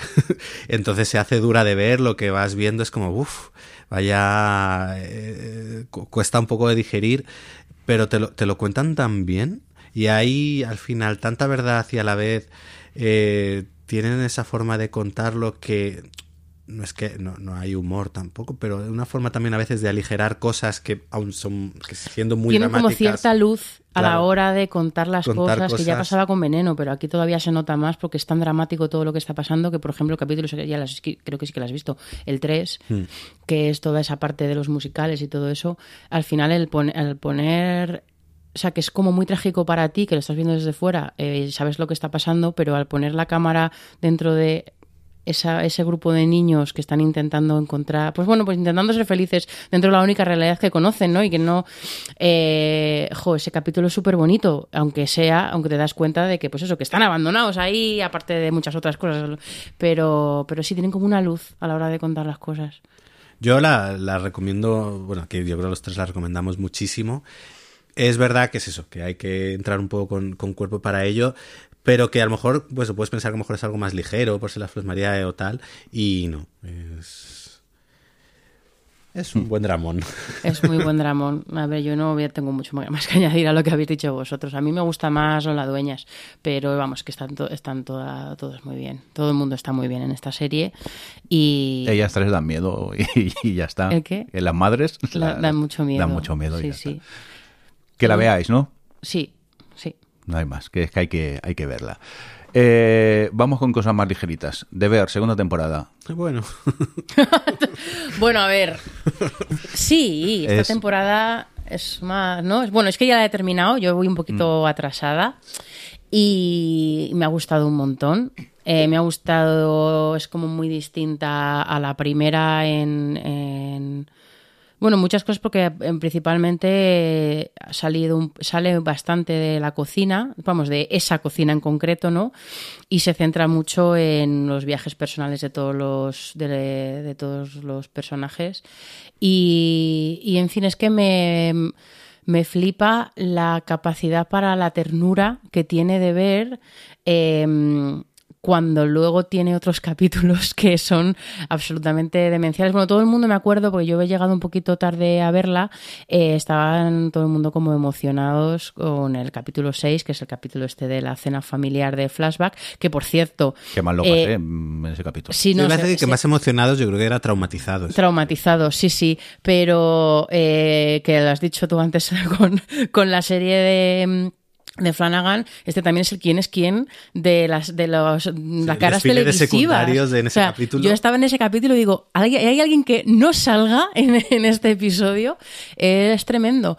Em, y, y eso me gusta. Bueno, es que tampoco quiero spoilear mucho, pero vamos, que es un, es un capítulo que te cuenta muy bien los viajes de todos ellos, pero sobre todo, pues eso, el, el, el cómo este, el protagonista, eh, Carmen, Carmi, se, se preocupa por. Bueno, por darles a todos un poco lo que necesitan, que al final pasa mucho por tener a otra persona, eh, inspirarte en otra persona, que otra persona te escuche, que otra persona te dé ese cariño, esa ternura, esa como que tiene, se ceba mucho de esos momentos, pero y, al mismo tiempo te está contando un poco cómo él es incapaz de hacer esto, ¿no? Y, me gustó mucho este flashback del que todo el mundo habla porque es muy tenso, porque entiendes muy bien al Carmen que has ido viendo todas las, la, toda la serie, ¿no? Que es al final él eh, ¿Quién aguanta ese tipo de tensión, ese tipo de clima en el que él trabaja y cuando se fue, cuando trabajaba en los restaurantes Michelin? Pues una persona que, que se ha criado en ese ambiente de tensión constante, en ese ambiente en el que cualquier momento podían explotar las cosas, ¿no? Eh, incluso puedes pensar que puede ser algo como bonito el pensar que, bueno, está de alguna forma buscando esa tensión que tenía en la que se ha criado, pero la está buscando en, una, en un entorno en el que él crea cosas, pero al final él, él está tan roto que, que- que no consigue como que mm, exprimir la parte buena que es, bueno, pues eh, abrazo que necesito o que de alguna forma mi, mi, mi cabeza o mi ser, mi identidad eh, necesita estar en estos entornos para algo positivo, pero no, no es capaz el pobrecito mío. Me gustó mucho cómo el, ese flashback jugaba un poco a, a esto en la temporada y... mm, pero mi capítulo favorito es el siguiente, que es el de, el de los tenedores, que es el de Richie. Mm. Jo, que es que ese capítulo me pareció redondísimo. Es Eh, que lo que han hecho de centrarse más eh, en un personaje y dedicarle un, un capítulo a, a ese personaje, yo creo que funciona, me funciona muy bien a mí al menos. Sí, a mí me gusta mucho cómo al final todos va de. O sea, eh, la primera temporada estás en la cocina de deber y en la segunda temporada estás en muchas cocinas y cada cocina tiene su propio ritmo. O sea, un poco, un poco como las familias, ¿no? La- cada cocina tiene su propio ritmo, su propio sonido. Por ejemplo, la- el capítulo en el que el, el pastelero se va a Copenhague y es todo como muy calmado. Y yo lo estaba viendo y decía, "Va a pasar cual- este- al final va a resultar que este es un o sea, con el tío con el que con el que conecta y que le enseña y tal, va a resultar que es un gilipollas. No, no, no, o sea, y hablan y se escuchan y se cuentan las cosas y mm, es como que eso, como que me gusta cómo te va enseñando, pues bueno, diferentes formas de, de relacionarte con las personas en forma de diferentes cocinas, ¿no? Y la de la de Forks, que cuando empieza dices, madre mía, estos, que es un como un restaurante de súper alto, de, de, yo que sé, de cinco estrellas Michelin, debe ser ese, por cómo está contado, ¿no? Y que también te esperas que vaya a ser un ambiente estresante por lo que te han contado de la cocina donde el protagonista trabajaba antes y te das cuenta que no, que al final, bueno, pues todas esas personas... eh, Más, bien, más que estresante, tóxico, porque estresante tóxico. es. Sí, sí, estresante es, pero claro, no, eh, ya no tiene esa toxicidad efectivamente y, y- y es muy contagiosa esa ilusión que tienen todos por saber que cada día es especial, porque cada día vienen personas a su cocina eh, que ellos quieren como servir, ¿no? Y que quieren hacer que sea como una de las mejores escenas de sus vidas, ¿no? Y esa inspiración y como un pequeño clic, o sea, un pequeño, o sea, como Richie necesita solo un pequeño clic para de repente darse cuenta, no sé, como que me parece una serie tan que está tan bien escrita y, y tan empática y tan delicada y tan todo con cómo te cuenta las cosas con sus personajes y con los ambientes y con el sonido y con muchas cosas que jo, me gusta un montón. También te diría, yo me quedaría.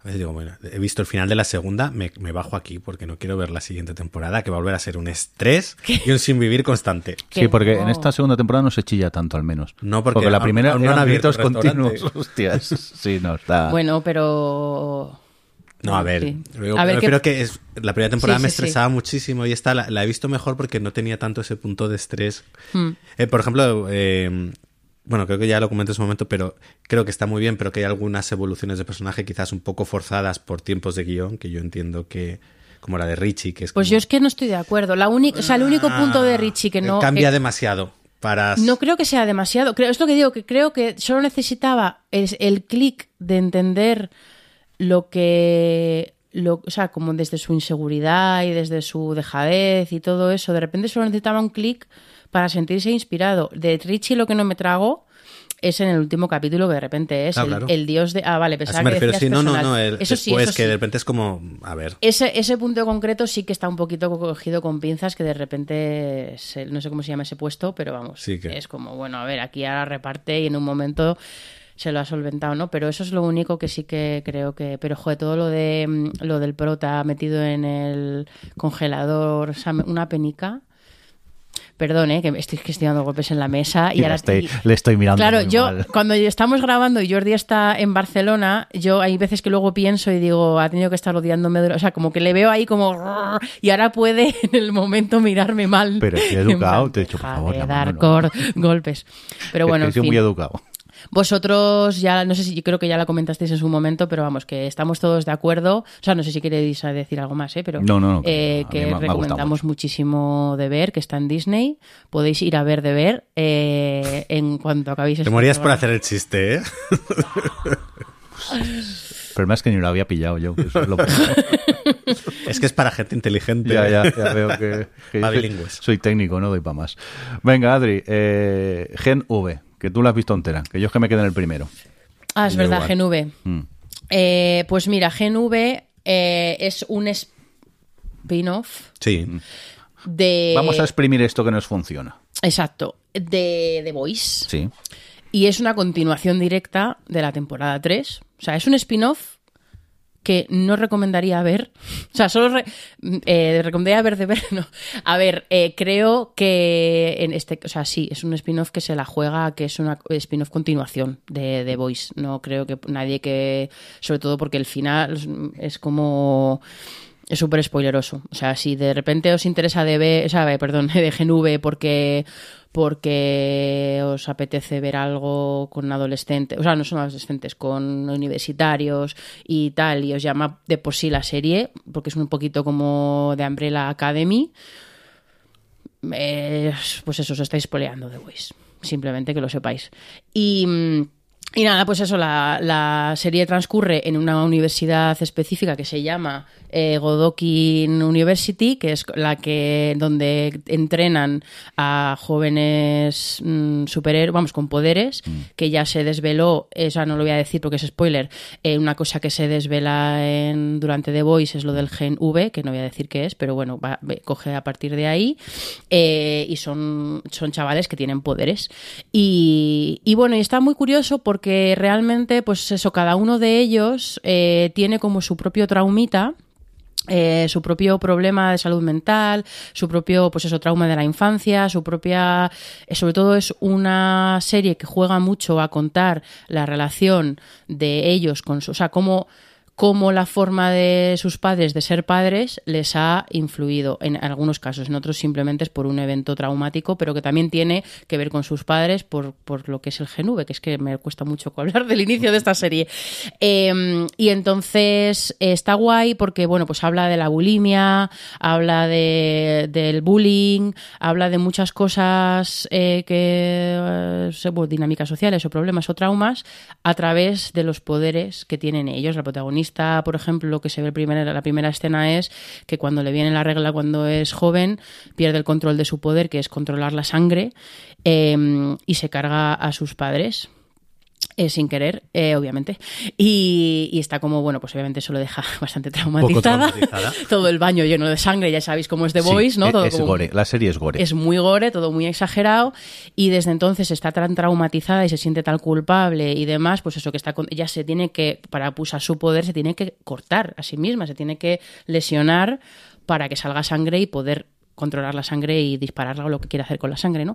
Pero mm, pero luego eso, bueno, luego juega, no no voy a contar, pero luego juega muy bien con cómo evoluciona ese poder en concreto, su relación con ese poder y con y esta es la prota, pero bueno, luego todos los personajes tienen algo parecido, ¿no? En su a través, o sea, su evolución personal pasa por cómo son sus poderes y cómo se relacionan con sus poderes. Y creo que por ahí la serie está fenomenal. Luego es como es como de X-Men. Es que es como X- es como ver X-Men, está muy guay, la verdad, eh, porque tiene todo el, el- tema social, tiene todo el tema, bueno, entre ellos en la escuela esta hay como una especie de ranking, todos se pelean por estar los primeros, porque el que salga como primero de la promoción acaba en los siete de The Boys, ¿no? En como los superhéroes más importantes de, bueno, de Estados Unidos, voy a decir del mundo, ¿no? Porque eh, Estados Unidos es el mundo de las series, pero, pero bueno, eso. Y... y a mí lo que me ha pasado con Jeru, o sea, me ha gustado, la, verdad es que la he visto la he visto muy bien hasta el final. Sí que creo que llega un punto en el que, o sea, sufre un poco de lo que están sufriendo últimamente también las series de Marvel y el universo de Marvel. Y es que eh, como está supeditada a que es un spin-off de The Voice y además un spin-off continuación, toda la parte final del desenlace quieren enlazarlo tanto con The Voice y, y, entonces, y además el final va a estar directamente relacionado con la cuarta temporada de The Voice, eh, que se pierde un poco, o sea, como que el equilibrio entre lo que la serie quiere contar en realidad, que es la evolución personal de ellos y, y las relaciones entre ellos y lo que implica la presión de tener que, bueno, todas estas cosas, ¿no? Eh, entrelazadas con toda la, trama principal de la, de la, del universo en general, pues no acaba de cuajar. Y hay momentos que hacen cosas que no entiendes porque las tienen que hacer, porque tienen que pasar para poder enlazarlas con, con lo otro, ¿no?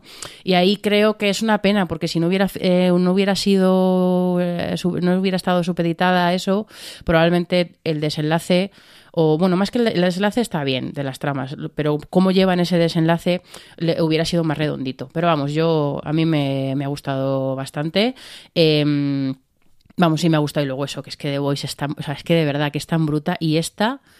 Es que no quiero tampoco hacer como este tipo de afirmaciones así grandilocuentes, pero creo que es la más bruta de todas las que he visto. O sea, es que hay uno de ellos que está está mal, está mal y hace cosas de abrir a gente así con la de la boca y partirlas enteras así, o sea, hace unas cosas que, que flipas y en fin, tiene una, escena muy guay en la que está, yo creo que era tan bruta de enseñar él como está un poco mal, tampoco quiero contar porque este ese es uno de los que vas descubriendo qué le pasa, pero para procesar las cosas horribles que está haciendo, en su cabeza ve teleñecos. Entonces tú estás viendo teleñecos siendo descuartizados con confetis y cosas así, y tú sabes que realmente, y claro, cuando acaba esa escena están toda la gente en el suelo descuartizada por este chico. O sea, hay veces que tú les ve, le ves, pero esta escena yo creo que era tan, tan o sea, que me gusta que, la, la, gracia que está resuelto de que cuando él es extremadamente violento eh, y es todo demasiado gráfico, como hasta para The Voice, lo resuelven así, es como muy gracioso, pero yo lo estaba viendo como horrorizada, ver, pues eso, al final, eh, eh, cosas, una cosa como que parecía graciosa y en el fondo yo estaba en plan, madre mía, la que está liando este pavo. Pero bueno, eso. Eh, me ha gustado, sobre todo y además si sois fans de, fans de The Voice, seguro que, que, os mola. ¿Tú con lo fan que eres de The Voice? No me convenció el primero, pero mira, he de reconocer que me la has vendido y voy a darle una segunda oportunidad. A mí pues igual, ¿eh? vi el primero y me quedé un poco, como, frío. No pues, sé si es que no tenía el día ese día para, para esa serie. Casa, ¿no? Sí, sí, y al final dije, bueno, ya ver, seguiré y ahí se me quedó. Ya me, me puse a ver otras cosas y de momento no he seguido. Pues mira, The Voice en su momento también la dejé y la retomé porque me insististe. Así que me voy a volver a fiar de ti. Venga, eh, vamos, dejamos este Gen eh, GNV y Alex, háblanos de la Rueda del Tiempo que creo que ya se ha acabado su segunda temporada, ¿no? Sí, hablé en su momento que cuando estaba a mitad de emisión, ahora ya puedo hablar con la temporada completa y nada, estupenda. La verdad que ha sido un, una segunda que que coge varios libros. De, a ver, al final es eso, son 15 libros que tiene que adaptar y se, da prisa en ello, eh, mezcla tramas y hace muchos cambios respecto a las novelas, pero creo que los hace bastante bien. Lo que me ha gustado de esta temporada es que está, es una de esas que van de menos a más, que, que recoge a todos los personajes por separados en un punto... Eh, que es algo un poco complicado al comienzo de la serie, que parece que estás un poco que estás un poco perdido, pero bueno, poco a poco va a lo largo de los episodios va dando forma a todo lo que te quiere contar y hace algo que a veces echo un poco de menos en, las series, que es ir construyendo todo para unos dos últimos capítulos a, a, lo grande. Es decir, creo que es de esto cuando acabas el final de la segunda temporada de decir, ole, me has confluido todas las tramas muy bien, es un final muy espectacular dentro de los medios que tienen la rueda del tiempo, que no son los años de poder, es decir, que se nota ahí un poco más la limitación económica, pero que está muy bien resuelto a nivel de hacer un viaje de tramas y personajes, que todo confluya en un punto y que resulta muy satisfactorio como espectador de ver. Que esto a veces, pues eso, ahora en esta. Yo creo que ya, por ejemplo, HBO no se ve un poco como acostumbrado a estos capítulos 9, lo que todo tal, y luego el 10 ya era más de cierre. Aquí no, aquí es como pues en las series de antes, el capítulo 10 a, lo grande. Y, bien, y, y, creo que eh, sigue teniendo cosas muy chulas, como Rosamund Pike, el personaje que hace ella, toda la parte de las eh, pues eso toda la parte de la vamos a decir, de las brujas todo lo que hacen ellas y todo lo que mueven. Eh, los chavales jóvenes pues bueno siguen siendo limitadillos pero creo que los van, están en tramas que están que van cogiendo interés conforme avanza la temporada. Y al final creo que les ha quedado un segundo año que ha estado muy bien. Que ya digo empieza Empieza lento, pero porque tiene mucho que contar y luego va cogiendo velocidad, estupendo. Eso sí, si os ponéis con ella, antes un buen resumen de la primera temporada, porque entra dando por supuesto que te acuerdas perfectamente de todo lo que ha sucedido, ¿no? Man of Recaps. Sí, sí. De hecho, fue un poco lo que hicimos, porque sobre todo por Carlos, que nos acordaba muy bien, porque si no, no la serie no, no cuenta con hacerte con los personajes recordarte las cosas. Empieza y sigue. La tengo pendiente. Ya te, Póntela, ya- te no, la tengo que ver y ya te iré, ya te iré eh, preguntando cosas que tú además tienes más contexto. Así que recomendadísima. Pues tras la rueda del tiempo, su segunda temporada, vamos contigo, Adri. Va, te dejo escoger. ¿De qué nos quieres hablar? Pues mira, voy a empezar por una que, que tampoco tengo mucho que decir, que es Goosebumps, Pesadillas, que es un reboot. Goosebumps no son como escalofríos o el pelo de Sí, gallina? son- Ah, vale, vale. Goosebumps es piel de gallina. Vale, y lo han traducido como pesadillas, vale. Bueno, Porque son los libros Es que son los libros. Ah, o sea, vale, esta, vale. esta- no sé si te acuerdas de cuando éramos pequeños. Sí, bueno, Cuando él era una yo era persona ya pequeño y medianamente tú adulta. era- yo era pequeña y tú eras eh, seguramente ya un veinteañero. La, la serie original es del 95, que era en España Vale, se sí, llamó sí, sí. Pesadillas, que había una voz al principio que decía Pesadillas y había un perro que le brillaban Pues lo los ojos y Vamos como todas las series españolas que cuando traducían el título lo decían gritando. ¡Magnum! Y- colegas. Sí, Sí, claro. sí. Eh, y y era, estaban, ba- estaban basados en unos una- en novelas para niños, novelas de, novelitas de terror. Y entonces esto es como un reboot que, que pues eso vuelve a adaptar las novelas y que eh, no, no tiene al perro con, los ojos brillando en la cabecera y me parece fatal. Pero bueno, he visto tres capítulos de Pesadillas, está en Disney Plus y, y es Pesadillas. ¿Qué pasa? Que está bien, ¿eh? O sea, que el, en la pesadilla es original, lo que pasa es que no me acuerdo muy bien, porque claro, yo en mi cabeza eh, cada capítulo era independiente Sí, del todo. sí. Vale. Es que en esta, eh, los, o sea, como que los, cada capítulo está centrado en un personaje y en un evento de monstruito de la semana, pero la trama es continua, es, es continua y, y todos los personajes salen en todos los capítulos. O sea, es como una, es como una serie normal, seriada, pero sí que cada capítulo tiene un punto de vista eh, un poquito más marcado de uno de los personajes. Eh, como una trama como general. Y a ver, pues eso, es pesadillas, es una serie de terror familiar. Entonces, a mí se me ha quedado muy cortita. Creo que, pues bueno, pues está bien, está bien contada para el tipo de serie que es. Es como volver a ver la serie del 95 para ese tipo, o sea, ese tipo de perfil, ese tipo de terror, eh, muy, muy light y muy de. Bueno, es como, como cazafantasmas. Ese tipo de terror que, que, bueno, como cazafantasmas, bueno, a mí yo nunca fui demasiado fan, la verdad, de duras declaraciones, pero.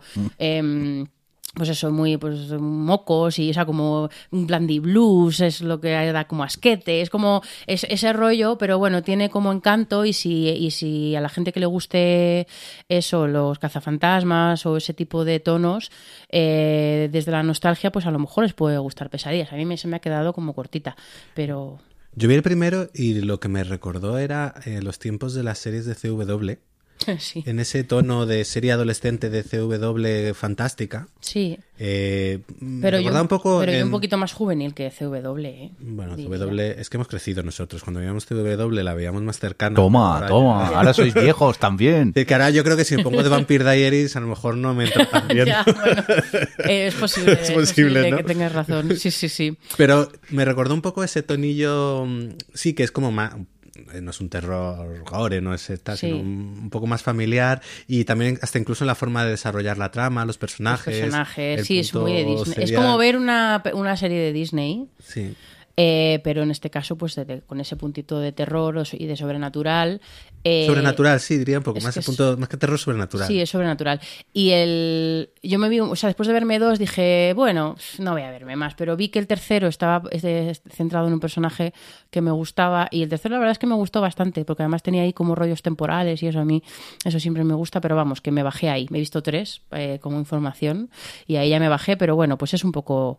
La, se- la serie no engaña en lo que es. Si veis el primero y os, y os gusta, pues seguramente os gusta la serie. Luego la- a la gente que la ha seguido hablan bien de ella y eso, pues yo me puse, ¿eh? porque leía cosas buenas y dije, pues lo voy a probar. Y al final, pues bueno, no era para, no, no era para mí, pero la serie está bien. ¿Dónde la tenemos? En Disney Plus. Recuérdanos el nombre. Pla. Goosebumps. Goosebumps. Muy bien. Pesadillas. ¿Qué más? Yo también. Venga, que tú tienes Joder, muchas. qué de trabajo. Que luego dice que no tiene tiempo de ver series y es la que más ha puesto. Pues es que momento. Sí, que lo tiene que buscar. Es que quiero, eh, quiero buscar los nombres, que no quiero que se me olvide nadie. He visto Uy, una es- cosa. Se pone con las manos a los Steve Jobs aquí en la barbilla. He visto una cosa de 1995, del mismo año que Pesadillas, eh, que a algunos algo seguramente también les dará pesadillas, que no la había visto nunca, que es la miniserie de Orgullo y Prejuicio de la BBC. Nunca es tarde. Si la serie es buena. Nunca es tarde. Si la serie es buena. Nunca es tarde. Bueno, pues nunca es tarde si la serie es buena, Adriana. ¿Qué? ¿Cómo ves cosas tan modernas? Pues es que eh, me había dado siempre un poco de perecita, porque yo no soy nada, eh, a priori, el público de, de los Bridgerton, de las, de las series de tacitas. ¿no? No soy ese público en general, luego hay excepciones. Y no sé por qué me dio, la verdad, creo que un día estaba en casa, el típico día tonto que no me apetecía ver nada como muy intenso, y dije, pues no he visto Orgullo y Prejuicio de Joe Wright, la película, la de Keira Knightley. Pues la voy a ver. Y la vi y fue como, "Oh, pero sí es súper buena. pero sí es Pero ¿cómo no me habéis avisado antes? Pero ¿cómo que me habéis avisado? Que esta película mola. Que es un drama Poco conocida, poco independiente. conocida, que es un drama romántico que a mí, o sea, para, para todo lo que me gusta, las comedias románticas chorras de los 90, que las he visto todas, las, ma- las malas, las peores y las mm, abominables, en cambio, las que son es- la- los dramas románticos de época me provocan rechazo de siempre. Eh, sobre todo porque, y sobre todo lo victoriano, que si depende de cómo esté tratado, porque hay algunas cosas eh, puntuales que me gustan, me ponen muy nerviosa, porque es como, mira, de- de- decíroslo ya que os queréis y dejar de circunloquios. Eh, y nunca me había dado por ahí, la verdad. Y, y la vi y me gustó un montón. Y porque además eso sí que es un drama romántico, obviamente, pero, pero el centro realmente de la historia es ella y sus hermanas y su madre y la familia y todo eso. Y el drama romántico pues está como ahí de fondo. De hecho, cuando me la puse fue como, venga, sí, que me apetece que se den besitos. Y bueno, qué besitos ni qué pollas. Adriana, esa boca. Perdón, perdón. perdón. Eh, Lástima que no podemos poner como título del podcast lo que acabas de decir. Y entonces eh, dije, joder, ojalá, ojalá poder volverla a ver otra vez.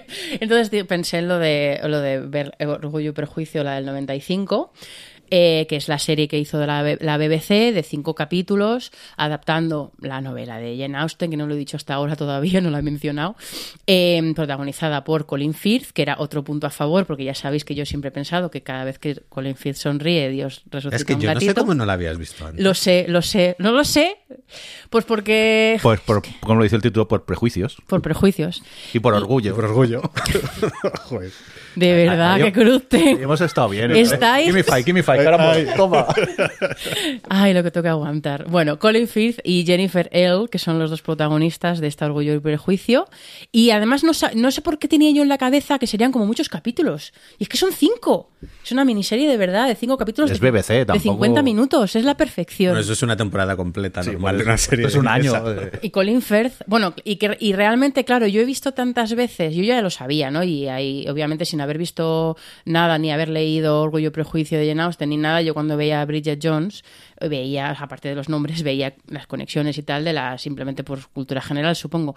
Pero claro, viendo la miniserie, eh, bueno, y la película también, pero viendo la miniserie era como literalmente, ¿sabéis esto de que 50 sombras de Grey es un fanfic de mm, de, De de, Crepúsculo. De Crepúsculo, cambiado los nombres y subido de tono y todo eso, pero que es- nació de ahí y luego ya se lo publicaron del éxito que tenía. Pues esto no es el caso de, de, de Bridget Jones, pero, pero lo podría. O sea, es un, literalmente es un fanfic de orgullo y prejuicio. Todos las tra- to- todas las puntos de trama, todas las. o sea, el- obviamente el personaje de, mm, de este de. De, mi- de señor Darcy, que se llama igual eh, en, en Bridget Jones, pero. O sea, es que me pareció un ultraje. Digo, esta señora. Homenaje, se le llama eh, homenaje. Helen Golding, o como se Está llama. Jane Austen ahí copiando a Bridget Sí, sí, Jones. confía- total, total. No, no, pero me pareció, sabía que estaba inspirado y que era como muy fan y todo eso, pero no sabía que era literalmente como un fanfiction. Eh, ¿Qué voy a decir de pero yo, Orgullo y Prejuicio a estas alturas? Que simplemente me, me- igual que la película, me gustó mucho la serie por cómo cuenta las historias de las hermanas, que realmente son las protagonistas, y, y- además eso, Jane Austen, que ya sabemos que es una señora que escribía desde estar adelantada a su tiempo con respecto al papel de las mujeres, o sea, por o por lo menos eh, cómo em, reflexiona sobre el papel de las mujeres en la sociedad y todo eso, y, y está, o sea, Orgullo y prejuicio está basada todo en eso, pero obviamente tienes la hermana que está obsesionada con casarse, pero como que todas tienen como una personalidad muy marcada y como su propia identidad y la, y la serie está construida a partir de eso y, y el conflicto que tiene la prota de ella quiere ser como, pues eso, ella quiere ser su propia persona y su identidad y que la dejen hacer lo que quiere y trabajar y todo eso y, y- y le da esta rabia eh, estar tan enamorada de este señor, ¿no? Pero eh, nada, está, pues es que está muy bien, está muy bien producida, da gusto todos los castillos ingleses y todas esas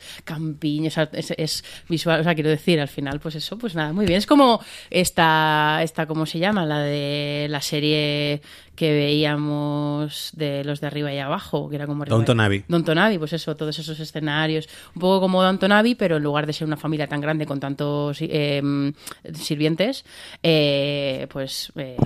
uy, perdón, perdón, Jordi.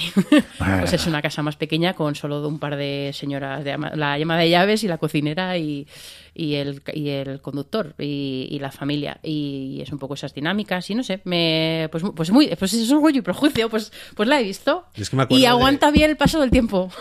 Me acuerdo del gag de, en Barbie de la peli que hacen sobre la miniserie de, de Orgullo y Así que igual era el gag. Un poco eso de que, como es la peli Confort, que. Ah, vale, eso, que- sí. To- Todas habéis visto Orgullo Pues- Prejuicio la BBC, además, en concreto la miniserie. Sí, hay cosas que me gustaron más en la peli. Y es que Matthew McFadden. Claro, justo después de ver eh, y Prejuicio, la peli, la de Karen Lally y Matthew McFadden, vi, empezamos a ver Succession, que luego ya comentaré. Y era como Matthew McFadden, actor del siglo. Porque, ¿cómo puede ser el hombre que deseo profundamente en, en Orgullo y Prejuicio y ser esa persona? Esa sabandija. esa sabandija asquerosa que es en Succession. Pero nada, pues nada, he visto Orgullo y Prejuicio, todo novedades. Digo, nunca es tarde si Nunca la serie es buena. Eh, nada, dejadme a mí que os hable de Lessons in Chemistry que tenéis en Apple. Eh, una serie que no tenía ni idea de que iba, pero entré en Apple, la vi allí y dije, pues vamos a ver, que no es muy largo el capítulo. Bueno, al final son cuarenta y pico, casi 50 minutos, creo recordar. Eh, está protagonizada, espera que lo diga bien, que siempre me confundo con esta pobre chica, por, por Brie Larson. Y entonces eh, el capítulo empieza que vemos un programa de televisión de los años, creo que son los 50, eh, donde ella, la prota, eh, eh, es un programa de cocina. Pero aparte de ser un programa de cocina, también te hablan de una manera más... eh, técnica, hablando de, de las composiciones químicas de los ingredientes y por qué suceden estas cosas, y te quedas un poco así de repente, flashback, y la vemos a ella en un, en un laboratorio, trabajando. Y a partir de aquí se desarrolla una historia en la que me gusta mucho porque en tono de... mm, Es tragicomedia, pero más comedia, aunque tiene sus momentos trágicos. Eh, ves muy bien cómo está eh, narrada esa época donde existe un, machismo y un racismo mm, de serie, que es lo que hay y te lo comes con patatas, y cómo ella intenta luchar contra todo eso y, y intentar eh, encontrar su lugar en el, en el mundo y sobre todo en un laboratorio que quien manda son los hombres y ella la pobre es la que hace el café y poco más y cuando eh, ofrece una idea mm, se ríen de ella en su cara directamente.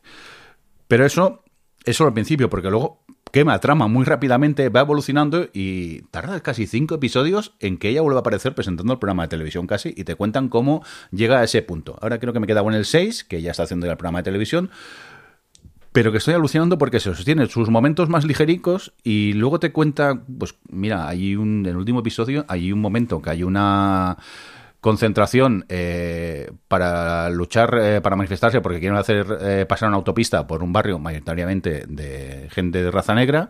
Y entonces están manifestando y llega la policía y la crudeza que hay en esas imágenes mm, te rompe te rompe el corazón pero realmente es lo que existía en esa época mm, que había ciudadanos de primera y ciudadanos de, segunda. Y ya no hablo solo de razas hablo de géneros también porque la mujer eh, tenía que estar en casa cuidando del marido y eso te lo repiten mil veces en la, en la serie y, está muy bien contado porque aparte es muy irónica contando las cosas y, y ya os digo estoy alucinando mucho no tenía ni idea de qué iba a ver y me he sorprendido mucho por eso porque te cuentan una historia la verdad que bonita, dentro de sus momentos trágicos que tiene, pero que me está fascinando mucho. Y oye, que cada vez que hay un capítulo, eh, ese es el. Hoy toca ver ese capítulo. Eso te iba a preguntar, que está en emisión semanal, ¿no? Sí, sí, sí, está en emisión semanal y hacía tiempo que no me pasaba eso de, hostia, hoy estrena un capítulo de este. Eh, bueno, miento, me ha pasado con Amesillas también, pero me refiero que es eso, que, que me está gustando y algo que parece ligerito, pero luego tiene un trasfondo y oye, que me funciona muy, muy bien. Yo tengo curiosidad, la verdad. Lo que pasa es que, bueno, últimamente me espero siempre a que estén, como también se ha estrenado eh, para toda la gente, Sí. temporada 4, y me esperaré un poco a que, a que estén los capis, que si no, luego sufro. Pero sí, sí, además me lo has vendido bien. Sí, a mí también. Ey, voy a salir de aquí con series para ver. Sí. Cualquiera diría en un podcast de series. Bueno, pero otras veces digo, Buah, ya está serie Jordi o serie Adri. Pero- ya estamos. ya está el desprecio. aquí. Eh, no sé, cuando estoy en casa no me duele tanto el desprecio, ahora es que le miro a los ojos. Eh, venga, dejamos este Lessons in Chemistry y Alex, háblanos tú de que lo que te apetezca. Pues de Sex Education, la cuarta temporada, cuarta Venga. y última temporada. Sí. Que bueno mm, ten- tengo tiene sus peros es esta serie bueno ya era ha sido la última y se enfrentaba además eh, es una temporada con mucho cambio porque tras el final de la tercera los protagonistas cambian de instituto por cómo acaba la tercera además no, no me acordaba yo de esto y de repente es, entonces entran en un nuevo instituto con nuevas podemos decir nuevas dinámicas que, que ofrecen pues oye que renuevan un poco la serie pero creo que tiene un par de problemillas. Uno de ellos es que el tema de. Porque Sex Education al final nos contaba un poco la historia del protagonista que montaba una especie de, de consulta sexual eh, con, clandestina con los, con, con los alumnos de, de su instituto. Y entonces normalmente tú vas viendo las historias de los diferentes alumnos y siempre, pues todos los capítulos tenías, pues eso, las consultas que él iba dando, los consejos y demás. Y en esta temporada, por circunstancias de la trama, eso se pierde, la parte de las consultas. Entonces a mí creo que al final eso me ha pesado un poco en el resultado general de la serie. Luego igual han metido tramas de algunos personajes que tampoco creo que hayan acabado o hayan llegado, se hayan llevado del todo bien. Luego la relación del protagonista, que esto ya, ya venía de temporadas anteriores, de, de él con la chica, con Mae, pues también ah, es de, quizás de lo peor llevado. Entonces, bueno, se han juntado como varias cosas que han hecho que esta última temporada se me quede un poco más deslucida. Creo que sigue teniendo personajes que son adorables, eh, eh, sigue viviendo un poco en ese universo un poco fantasioso en el que todo el mundo puede ser como quiera ser y nadie le va a echar en cara además en esta temporada quizás hay más hace más hincapié pues esto en tema de la fluidez de fluidez de géneros fluidez de sexualidades y eso está está muy bien llevado y pero es eso creo que no han sabido del todo gestionar todas las tramas los cambios eh, han hecho un poco mm, le han pesado la estructura y ha perdido quizás el punto que a mí me gustaba más que era el tema de las consultas sexuales de los adolescentes pero bueno, sigue siendo. Se sigue viendo bien y bueno, como cierre sirve, sirve muy bien como cierre. Y, y- y siempre pienso cuando veo esta serie, ojalá haberla tenido cuando yo fui adolescente. Pues eh, nada, dejamos esta Sex Education, su cuarta temporada. Adri, venga, ¿qué te apetece comentarnos? Pues mira, Miro, ¿dónde? eh, en el último podcast que hicimos antes del de Sitges, Mm. eh, creo que fue cuando hablé de que había visto varias series coreanas y no había vuelto a conseguir Correcto. encontrar tal. Bueno, pues que quiero, que estoy buscando en mis mensajes de, de Twitter. Me, me escribió Magrat Ajos Tiernos, que no sé, Alex, sé que la conoce, Sí. que tiene un... eh, Booktuber. un- es booktuber, tienes un YouTube de, que habla sobre libros y tal, y también ella le gusta mucho, le, o sea, como le gusta mucho el- lo asiático, porque a Marat le gustan mucho las cosas eh, eh, de cotidianas, pausadas, le gustan mucho los slice of life, eh, y es una persona que siempre leo bastante cuando co- recomienda series. Y me mandó un mensaje en plan, eh, entiendo por lo que estás pasando de encontrar series coreanas, ¿qué tal? Eh, a mí también me gustó muchísimo esta que te gustó, o sea, la, que, la de 21, 25, esta que recomendé, todas como varias, y me recomendó My Liberation Notes, que yo me puse a investigar y era la serie coreana de más éxito en los últimos años en Corea. No sé qué más. Dije, bueno, qué peligro esto, porque era si es tan exitosa. Eh, será una comedia de estas chorrillas que al te- segundo o tercer capítulo ya no me, no me llama la atención. Bueno, pues ni una cosa ni la otra. Eh, My Liberation Notes eh, Eso, es una serie sobre, sobre todo, sobre tres hermanos que viven, esto aquí me sentí identificada, que viven a las afueras de Seúl, y quien dice a las afueras dice en Parla. O sea, bueno, a ver, en- claro, digo, no, no, literalmente en Parla, pero claro, para A que ver, no es de Madrid, A ver, que yo soy de esta radio que tiene de malo vivir a las afueras. pero tú no eres extra radio, Jordi. Sí. No. Lo que pasa que con los años se ha juntado todo y parece que Y estamos no lo tardan mismo. nada pero- en llegar al centro. Hombre, no, Esta pero- gente tarda una hora y No, media. estamos bien comunicados donde vivo yo. No, no, claro. Pues, Eh, pues como vivir en Boadilla, ¿no? como vivir en Boadilla. Eh, tardan una hora y media en llegar al trabajo todos los días. Pues eh, como tú. En transporte público. Y Bueno, están. se- Eso tardo yo con los atascos, pero bueno. y se sienten, bueno, pues muy limitados por el tipo de cosas que pueden hacer. Al final, pues cuando la gente queda. O sea, es que total, totalmente las vivencias del vivir este, en el extra radio y ser una persona joven que quiere tener una vida en la, que todo el mundo tiene la vida en la ciudad y tú la tienes en el extra radio, pero ellos no se pueden permitir ir a vivir a Seúl, viven todavía con sus padres. Y además, aquí añades, añades la capa extra de los coreanos son rarísimos. Em, Así, dicho. Así directamente, bueno, es una cosa cultural, pero eh, que, claro, para mí me resulta rarísimo que eh, tres hermanos, por muy mal que te caigas o muy mal que te lleves, si uno se coge un V para volver, compártelo con tu hermano. O sea, se miran, o sea, es que son, son como muy raros, son muy raros. Y no lo hacen. Mm, No, o van en el autobús, uno se va en el autobús, se vuelve en el autobús y otros se vuelven en el tren. En lugar de volverse juntos, muchas veces, hay veces que se esperan, ¿eh? hay veces que sí.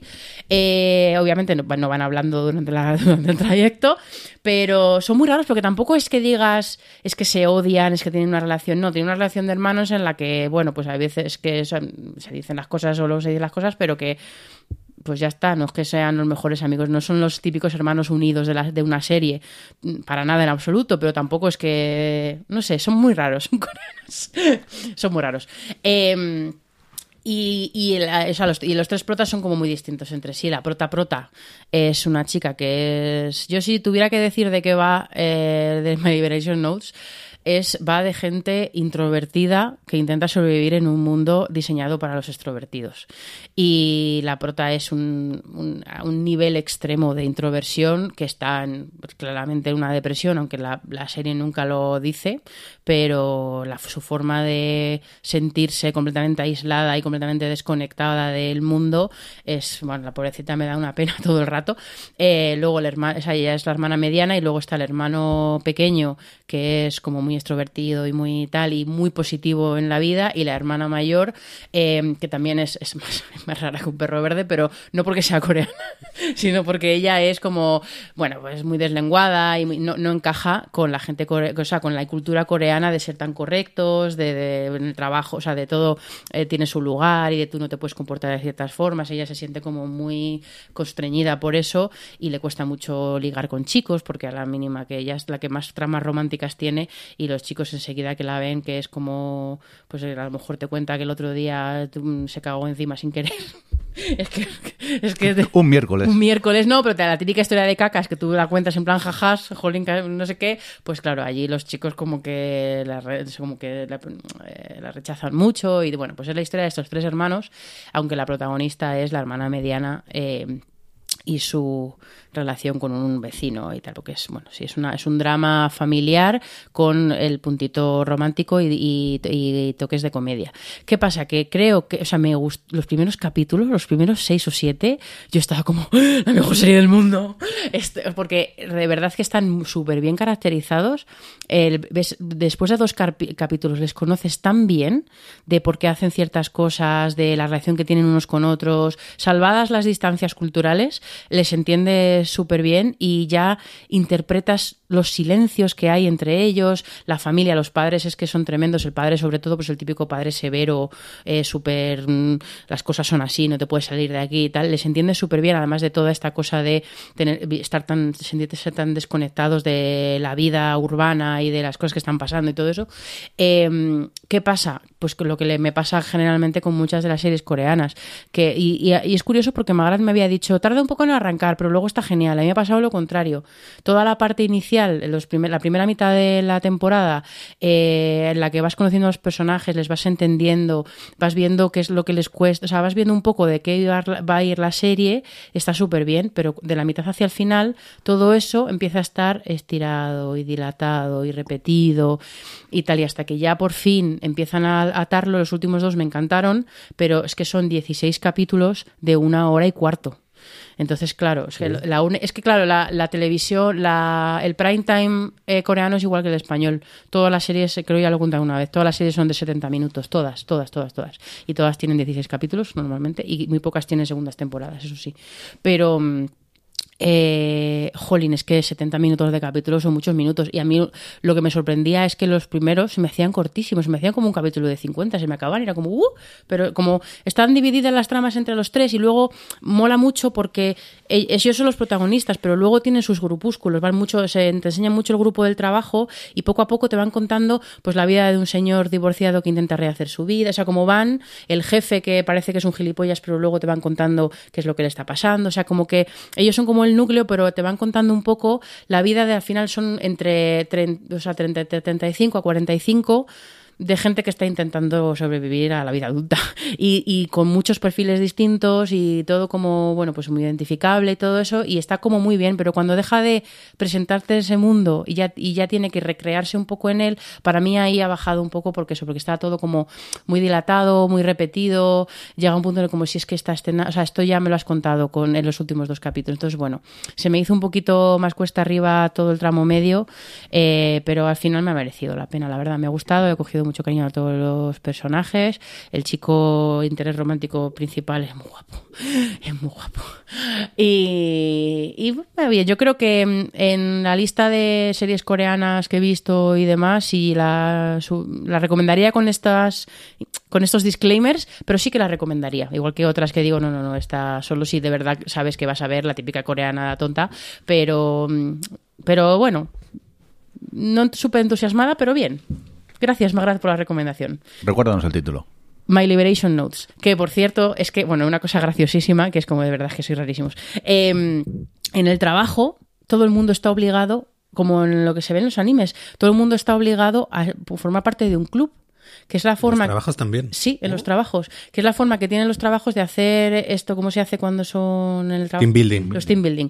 Es la forma que tienen de hacer team building, pero están obligados y, y con actividad, o sea, como una especie de actividad extraescolar, pero del trabajo y, y todo el mundo está obligado a pertenecer a uno y la protagonista se niega porque es como no me interesa nada de todo esto eh, además es un poquito o sea, es muy introvertida es muy asocial no quiere estar con gente y no quiere. Y se niega se niega hasta que al final en el trabajo es como es que tienes que hacerlo y se, y se une a otros dos que ya te van contando que también les pasa lo mismo que son muy introvertidos que no les apetecen estas mierdas y crean los tres el club de la liberación que es como un club que se juntan simplemente para hablar que quieren de- liberarse de todas las normas sociales que están asociadas a, a, bueno a la, a la vida en sociedad que es tener que ser muy extrovertido que te gusten cosas que no sé qué que te apetezca estar con gente así cual y ellos son tres que se reúnen para hablar de estar con gente y además que eso es que son eh, eh, te hacen normas de no se puede bueno, no se puede juzgar, bueno, cierto tipo de cosas, pero es como no se miran a, a los ojos cuando se hablan, porque así ellos pueden abrirse de forma más cómoda. No sé, como que el club, y por eso se llama My Liberation Notes, porque ellos como que en un cuadernito van apuntando las cosas de las que quieren hablar en el club cuando se tienen que reunir obligatoriamente. Eh, eso, ya está. Coreanos. Coreanos. Venga, Adri, pues como has hablado poco, eh, cuéntanos Good Omens segunda temporada. Bueno, de Good Omens... Que creo que ya comentaste un poco, sí. que la habías empezado. Solo voy a decir una cosa. La había empezado, mantengo todo lo que dije en aquel momento. La temporada es guay porque es un... Pues eso, está hecha para... Es fanservice, 100%.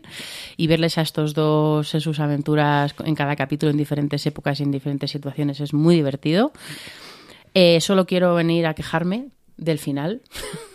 porque no puedes construir una temporada de fanservice y joderme la vida con el último capítulo. O sea, es tristísimo. Eh, entiendo que espero que cuando renovaron para la 2, le renovarán la 2 y la 3 juntas o algo así. No han dicho, no, no- creo que no han confirmado todavía que estuviera, que esté renovada por una tercera. No lo sé.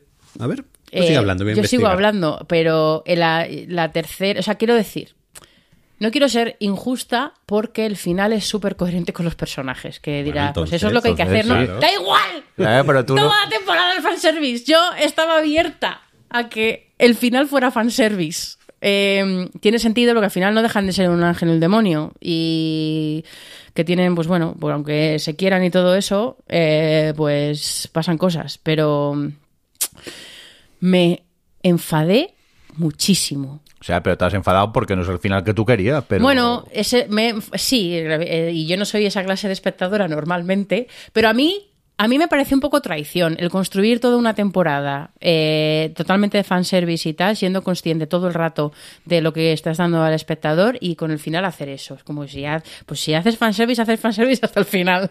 Pero, jo, qué triste, de verdad. Lloré muchísimo, muchísimo, me pareció tristísimo.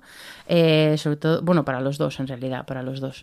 Eh, pero también es buena señal de que estoy muy eh, entregada a esos dos personajes y a su felicidad. Eh, ¿Qué has, averiguado? Que es bastante probable. Que haya renovación. Sí, que haya.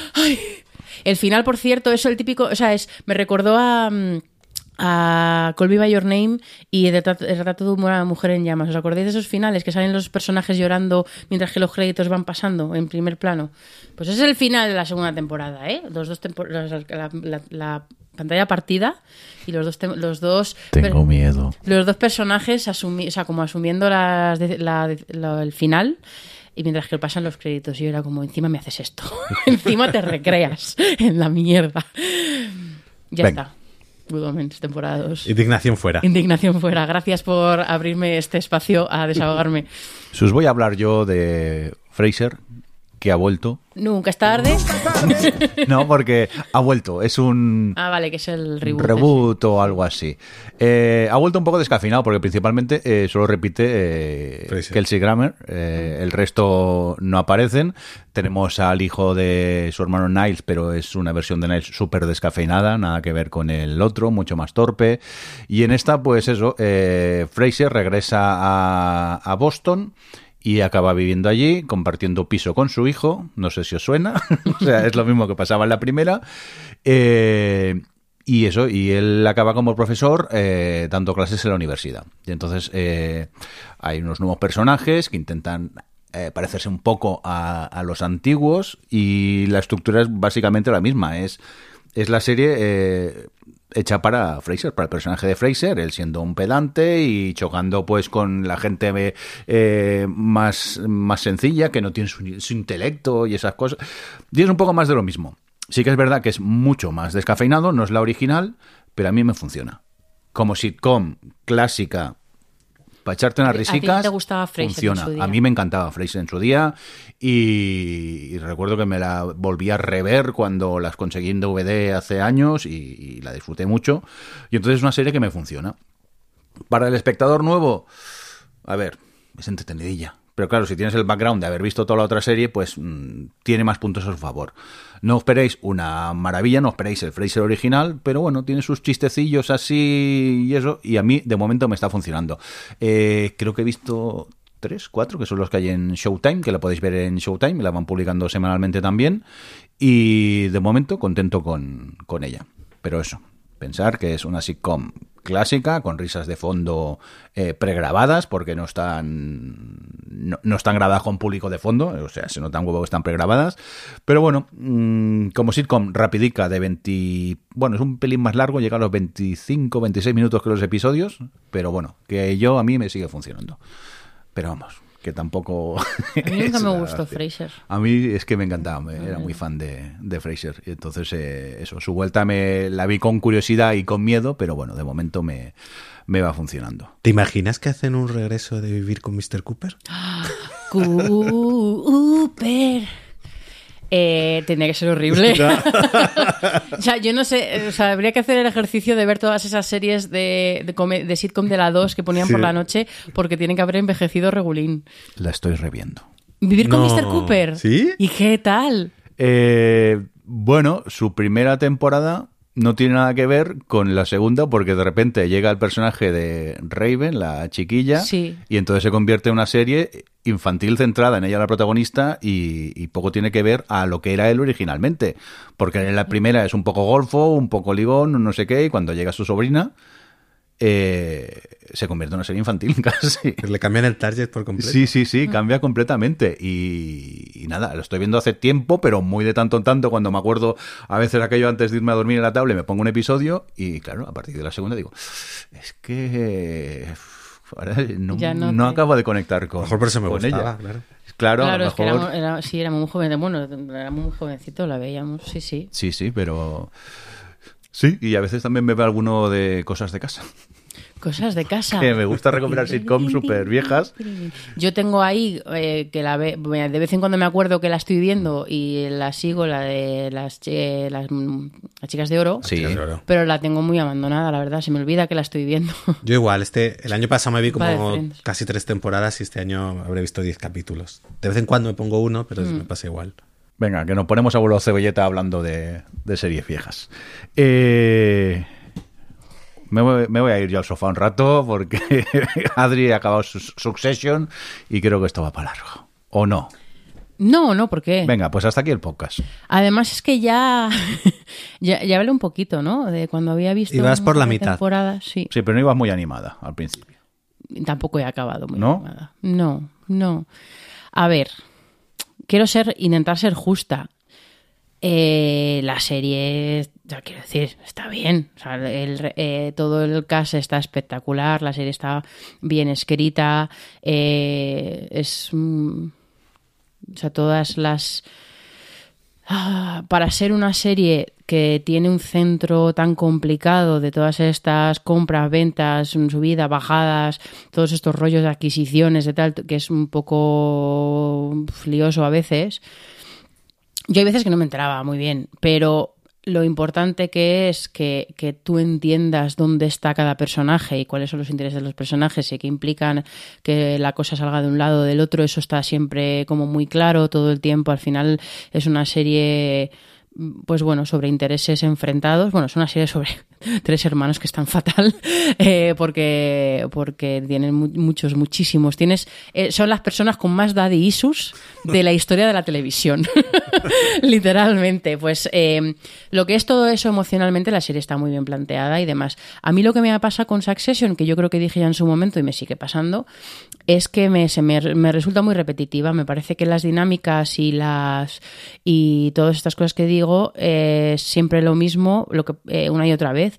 Que se puede decir lo mismo de muchas series que me gustan un montón, por supuesto que sí. Entonces, lo que pasa es que, o sea, yo qué sé, mm, la- para empezar, eh, Doctor Who, se puede decir que a mí esa no me gusta un montón, pero bueno, estoy enseñando a Alex que vosotros no la habéis visto. Oye, por ejemplo, yo, yo que sé, como era Jonathan Nolan y que, que es un procedimental y Lisa Person of Interest. Person of Ah, Interest. O sea, que, hay, que al final no es una crítica. House. House, House que en el minuto 27, o sea, no puede haber serie más escaletada, ¿no? Eh, no es mi forma de criticarla, sino es como eh, no he conectado con ese universo, básicamente. Entonces se me hace muy repetitivo y las dinámicas de personajes se me hacen muy repetitivas y además tiene el gran handicap que tiene Succession y es que todos son personas deleznables. Entonces es muy difícil porque no, porque no tienes ahí una cosa de, ay, mm, quiero que, este-". o sea, como esa, ese im- impulso de que tengas una persona que quieras que salga victoriosa en todo Ay, esto. Yo sí, a mí era algo que me gustaba porque era eh, tenía a alguien y entonces iba con alguien y de repente esa persona hacía algo horrible y decía, bueno, pues ahora no, voy a buscarme otro. Me buscaba otro. Hasta que esa otra persona también te decepcionaba horriblemente. Yo la única persona de todos con la que ha habido dos, no, tres personas. Los primeros capítulos, la, nueva mujer del padre pensaba que era la única que se libraba y luego es otra gilipollas. Luego, em, Kendall, a ratos, lo que pasa es que luego es que es otro gilipollas. Muy o sea, es mucho. Y es un señor que lo que pasa es que en eh, de todos creo que el que genuinamente más tierno es o más buena que buena persona no es nadie, más fondo perdonable tiene de todos es Kendall. Lo que pasa es que está tan, tan roto que luego hace cosas, es, o sea, se pasa de vueltas y acaba siendo de los más mez- mezquinos, porque creo que todavía no lo había visto cuando hablé aquí de Succession. Uno de los capítulos que, o sea, y además tengo aquí a mi hermano de, de, mm, de testigo de lo mal que lo pasé en ese episodio que es el cumpleaños de Kendall porque es el capítulo en el que absolutamente todos son las, peor- las peores personas que pueden ser con todos. Y es un capítulo en el que son súper crueles y súper mezquinos y Kendall está en su cumpleaños, en su 40 cumpleaños, que se monta el fiestón de la vida, para, obviamente para aparentar que tiene muchos amigos y lo que te cuenta el capítulo es que está más solo que solo y se si os acordáis, se obsesiona con los regalos de sus hijos. Em, y es un tío que está sufriendo muchísimo porque durante todo el cumpleaños se está dando cuenta de que está solo y de que toda la gente que está ahí está ahí por interés, por negocios, por mil cosas, incluidos sus hermanos, que están en ese momento están enfadados y todo eso. Em, y entonces estoy yo, que me está dando pena, y de repente llegan sus hermanos y dice, ay, venir, venir. Y les ha hecho a cada uno una habitación eh, para, o sea, de lo- es- Para humillarles. para humillarles. No, no, es que no, es que me- este Jordi me mira, es que no creo que en Succession haya No es spoilers. spoiler. Vale. No es spoilers, es una serie que está todo el tiempo, a veces están enfadados, a veces no, a veces sea, la es como, se lo dije a Alex, la temporada 4 en particular es como ver Survivor, pero con gente bien nutrida y, y vestida de traje. Eh, porque al final es gente que habla con gente, intereses, entonces los hermanos pasan de estar aliados entre ellos, amigos, súper bien, súper mal, enfrentados, y así todo. la- entonces, no, salvo alguna muerte puntual, salvo eh, alguna, a lo mejor yo qué sé, cuando se, se resuelve una adquisición que puede ir de un lado para otro, salvo cosas así que sí que pueden fastidiarte la construcción de una trama de hacia dónde va, es muy difícil a que te hagan spoilers de Succession, porque el final es siempre igual. O sea, se traicionan, se tratan fatal y eso. Y en el cumpleaños, pues en una de las miles de cosas que se hacen es que les hace una especie de habitación donde hay unos titulares eh, para humillarles a sus hermanos, que es como. Es como, de todas las cosas, o sea, es que de verdad, es que lo pasé fatal en ese. O sea, Sí, ese- porque claro, los hermanos responden. Claro, los hermanos responden, por supuesto. Eh, y entonces, bueno, pues eso, lo que me pasa con. Ya he contado lo, por, por qué no me ha acabado emocionando, pero es verdad que la cuarta temporada me ha gustado más, también porque al final es una temporada en la que el capítulo 3 pasa algo que cambia por completo. O sea, como que es el clímax de todo lo que te ha ido construyendo la serie para ver pues bueno, se llama Succession, pues para ver eh, de verdad las consecuencias de todo eso, ¿no? Y al final hay unas estas dinámicas de daddy issues que se tienen que resolver de alguna forma. Y. y bueno, y al final, pues eso es. Sí que es verdad que es una temporada que también me, para mí adolece de todo lo que ad- ad- adolece la serie. Y es que al final son capítulos en los que está todo el mundo hablando por teléfono con unos y con otros, y intereses para arriba, intereses para abajo, y no sé qué, no sé cuántos, pero como está tan cargada emocionalmente, eh, y están los personajes como al borde del abismo todo el rato eh, por esta falta profundísima de amor y de reconocimiento y de todo que tienen eh, en su vida, eh, pues es como más, como mucho más intensa, ¿no? Y, me ha gustado más la cuarta.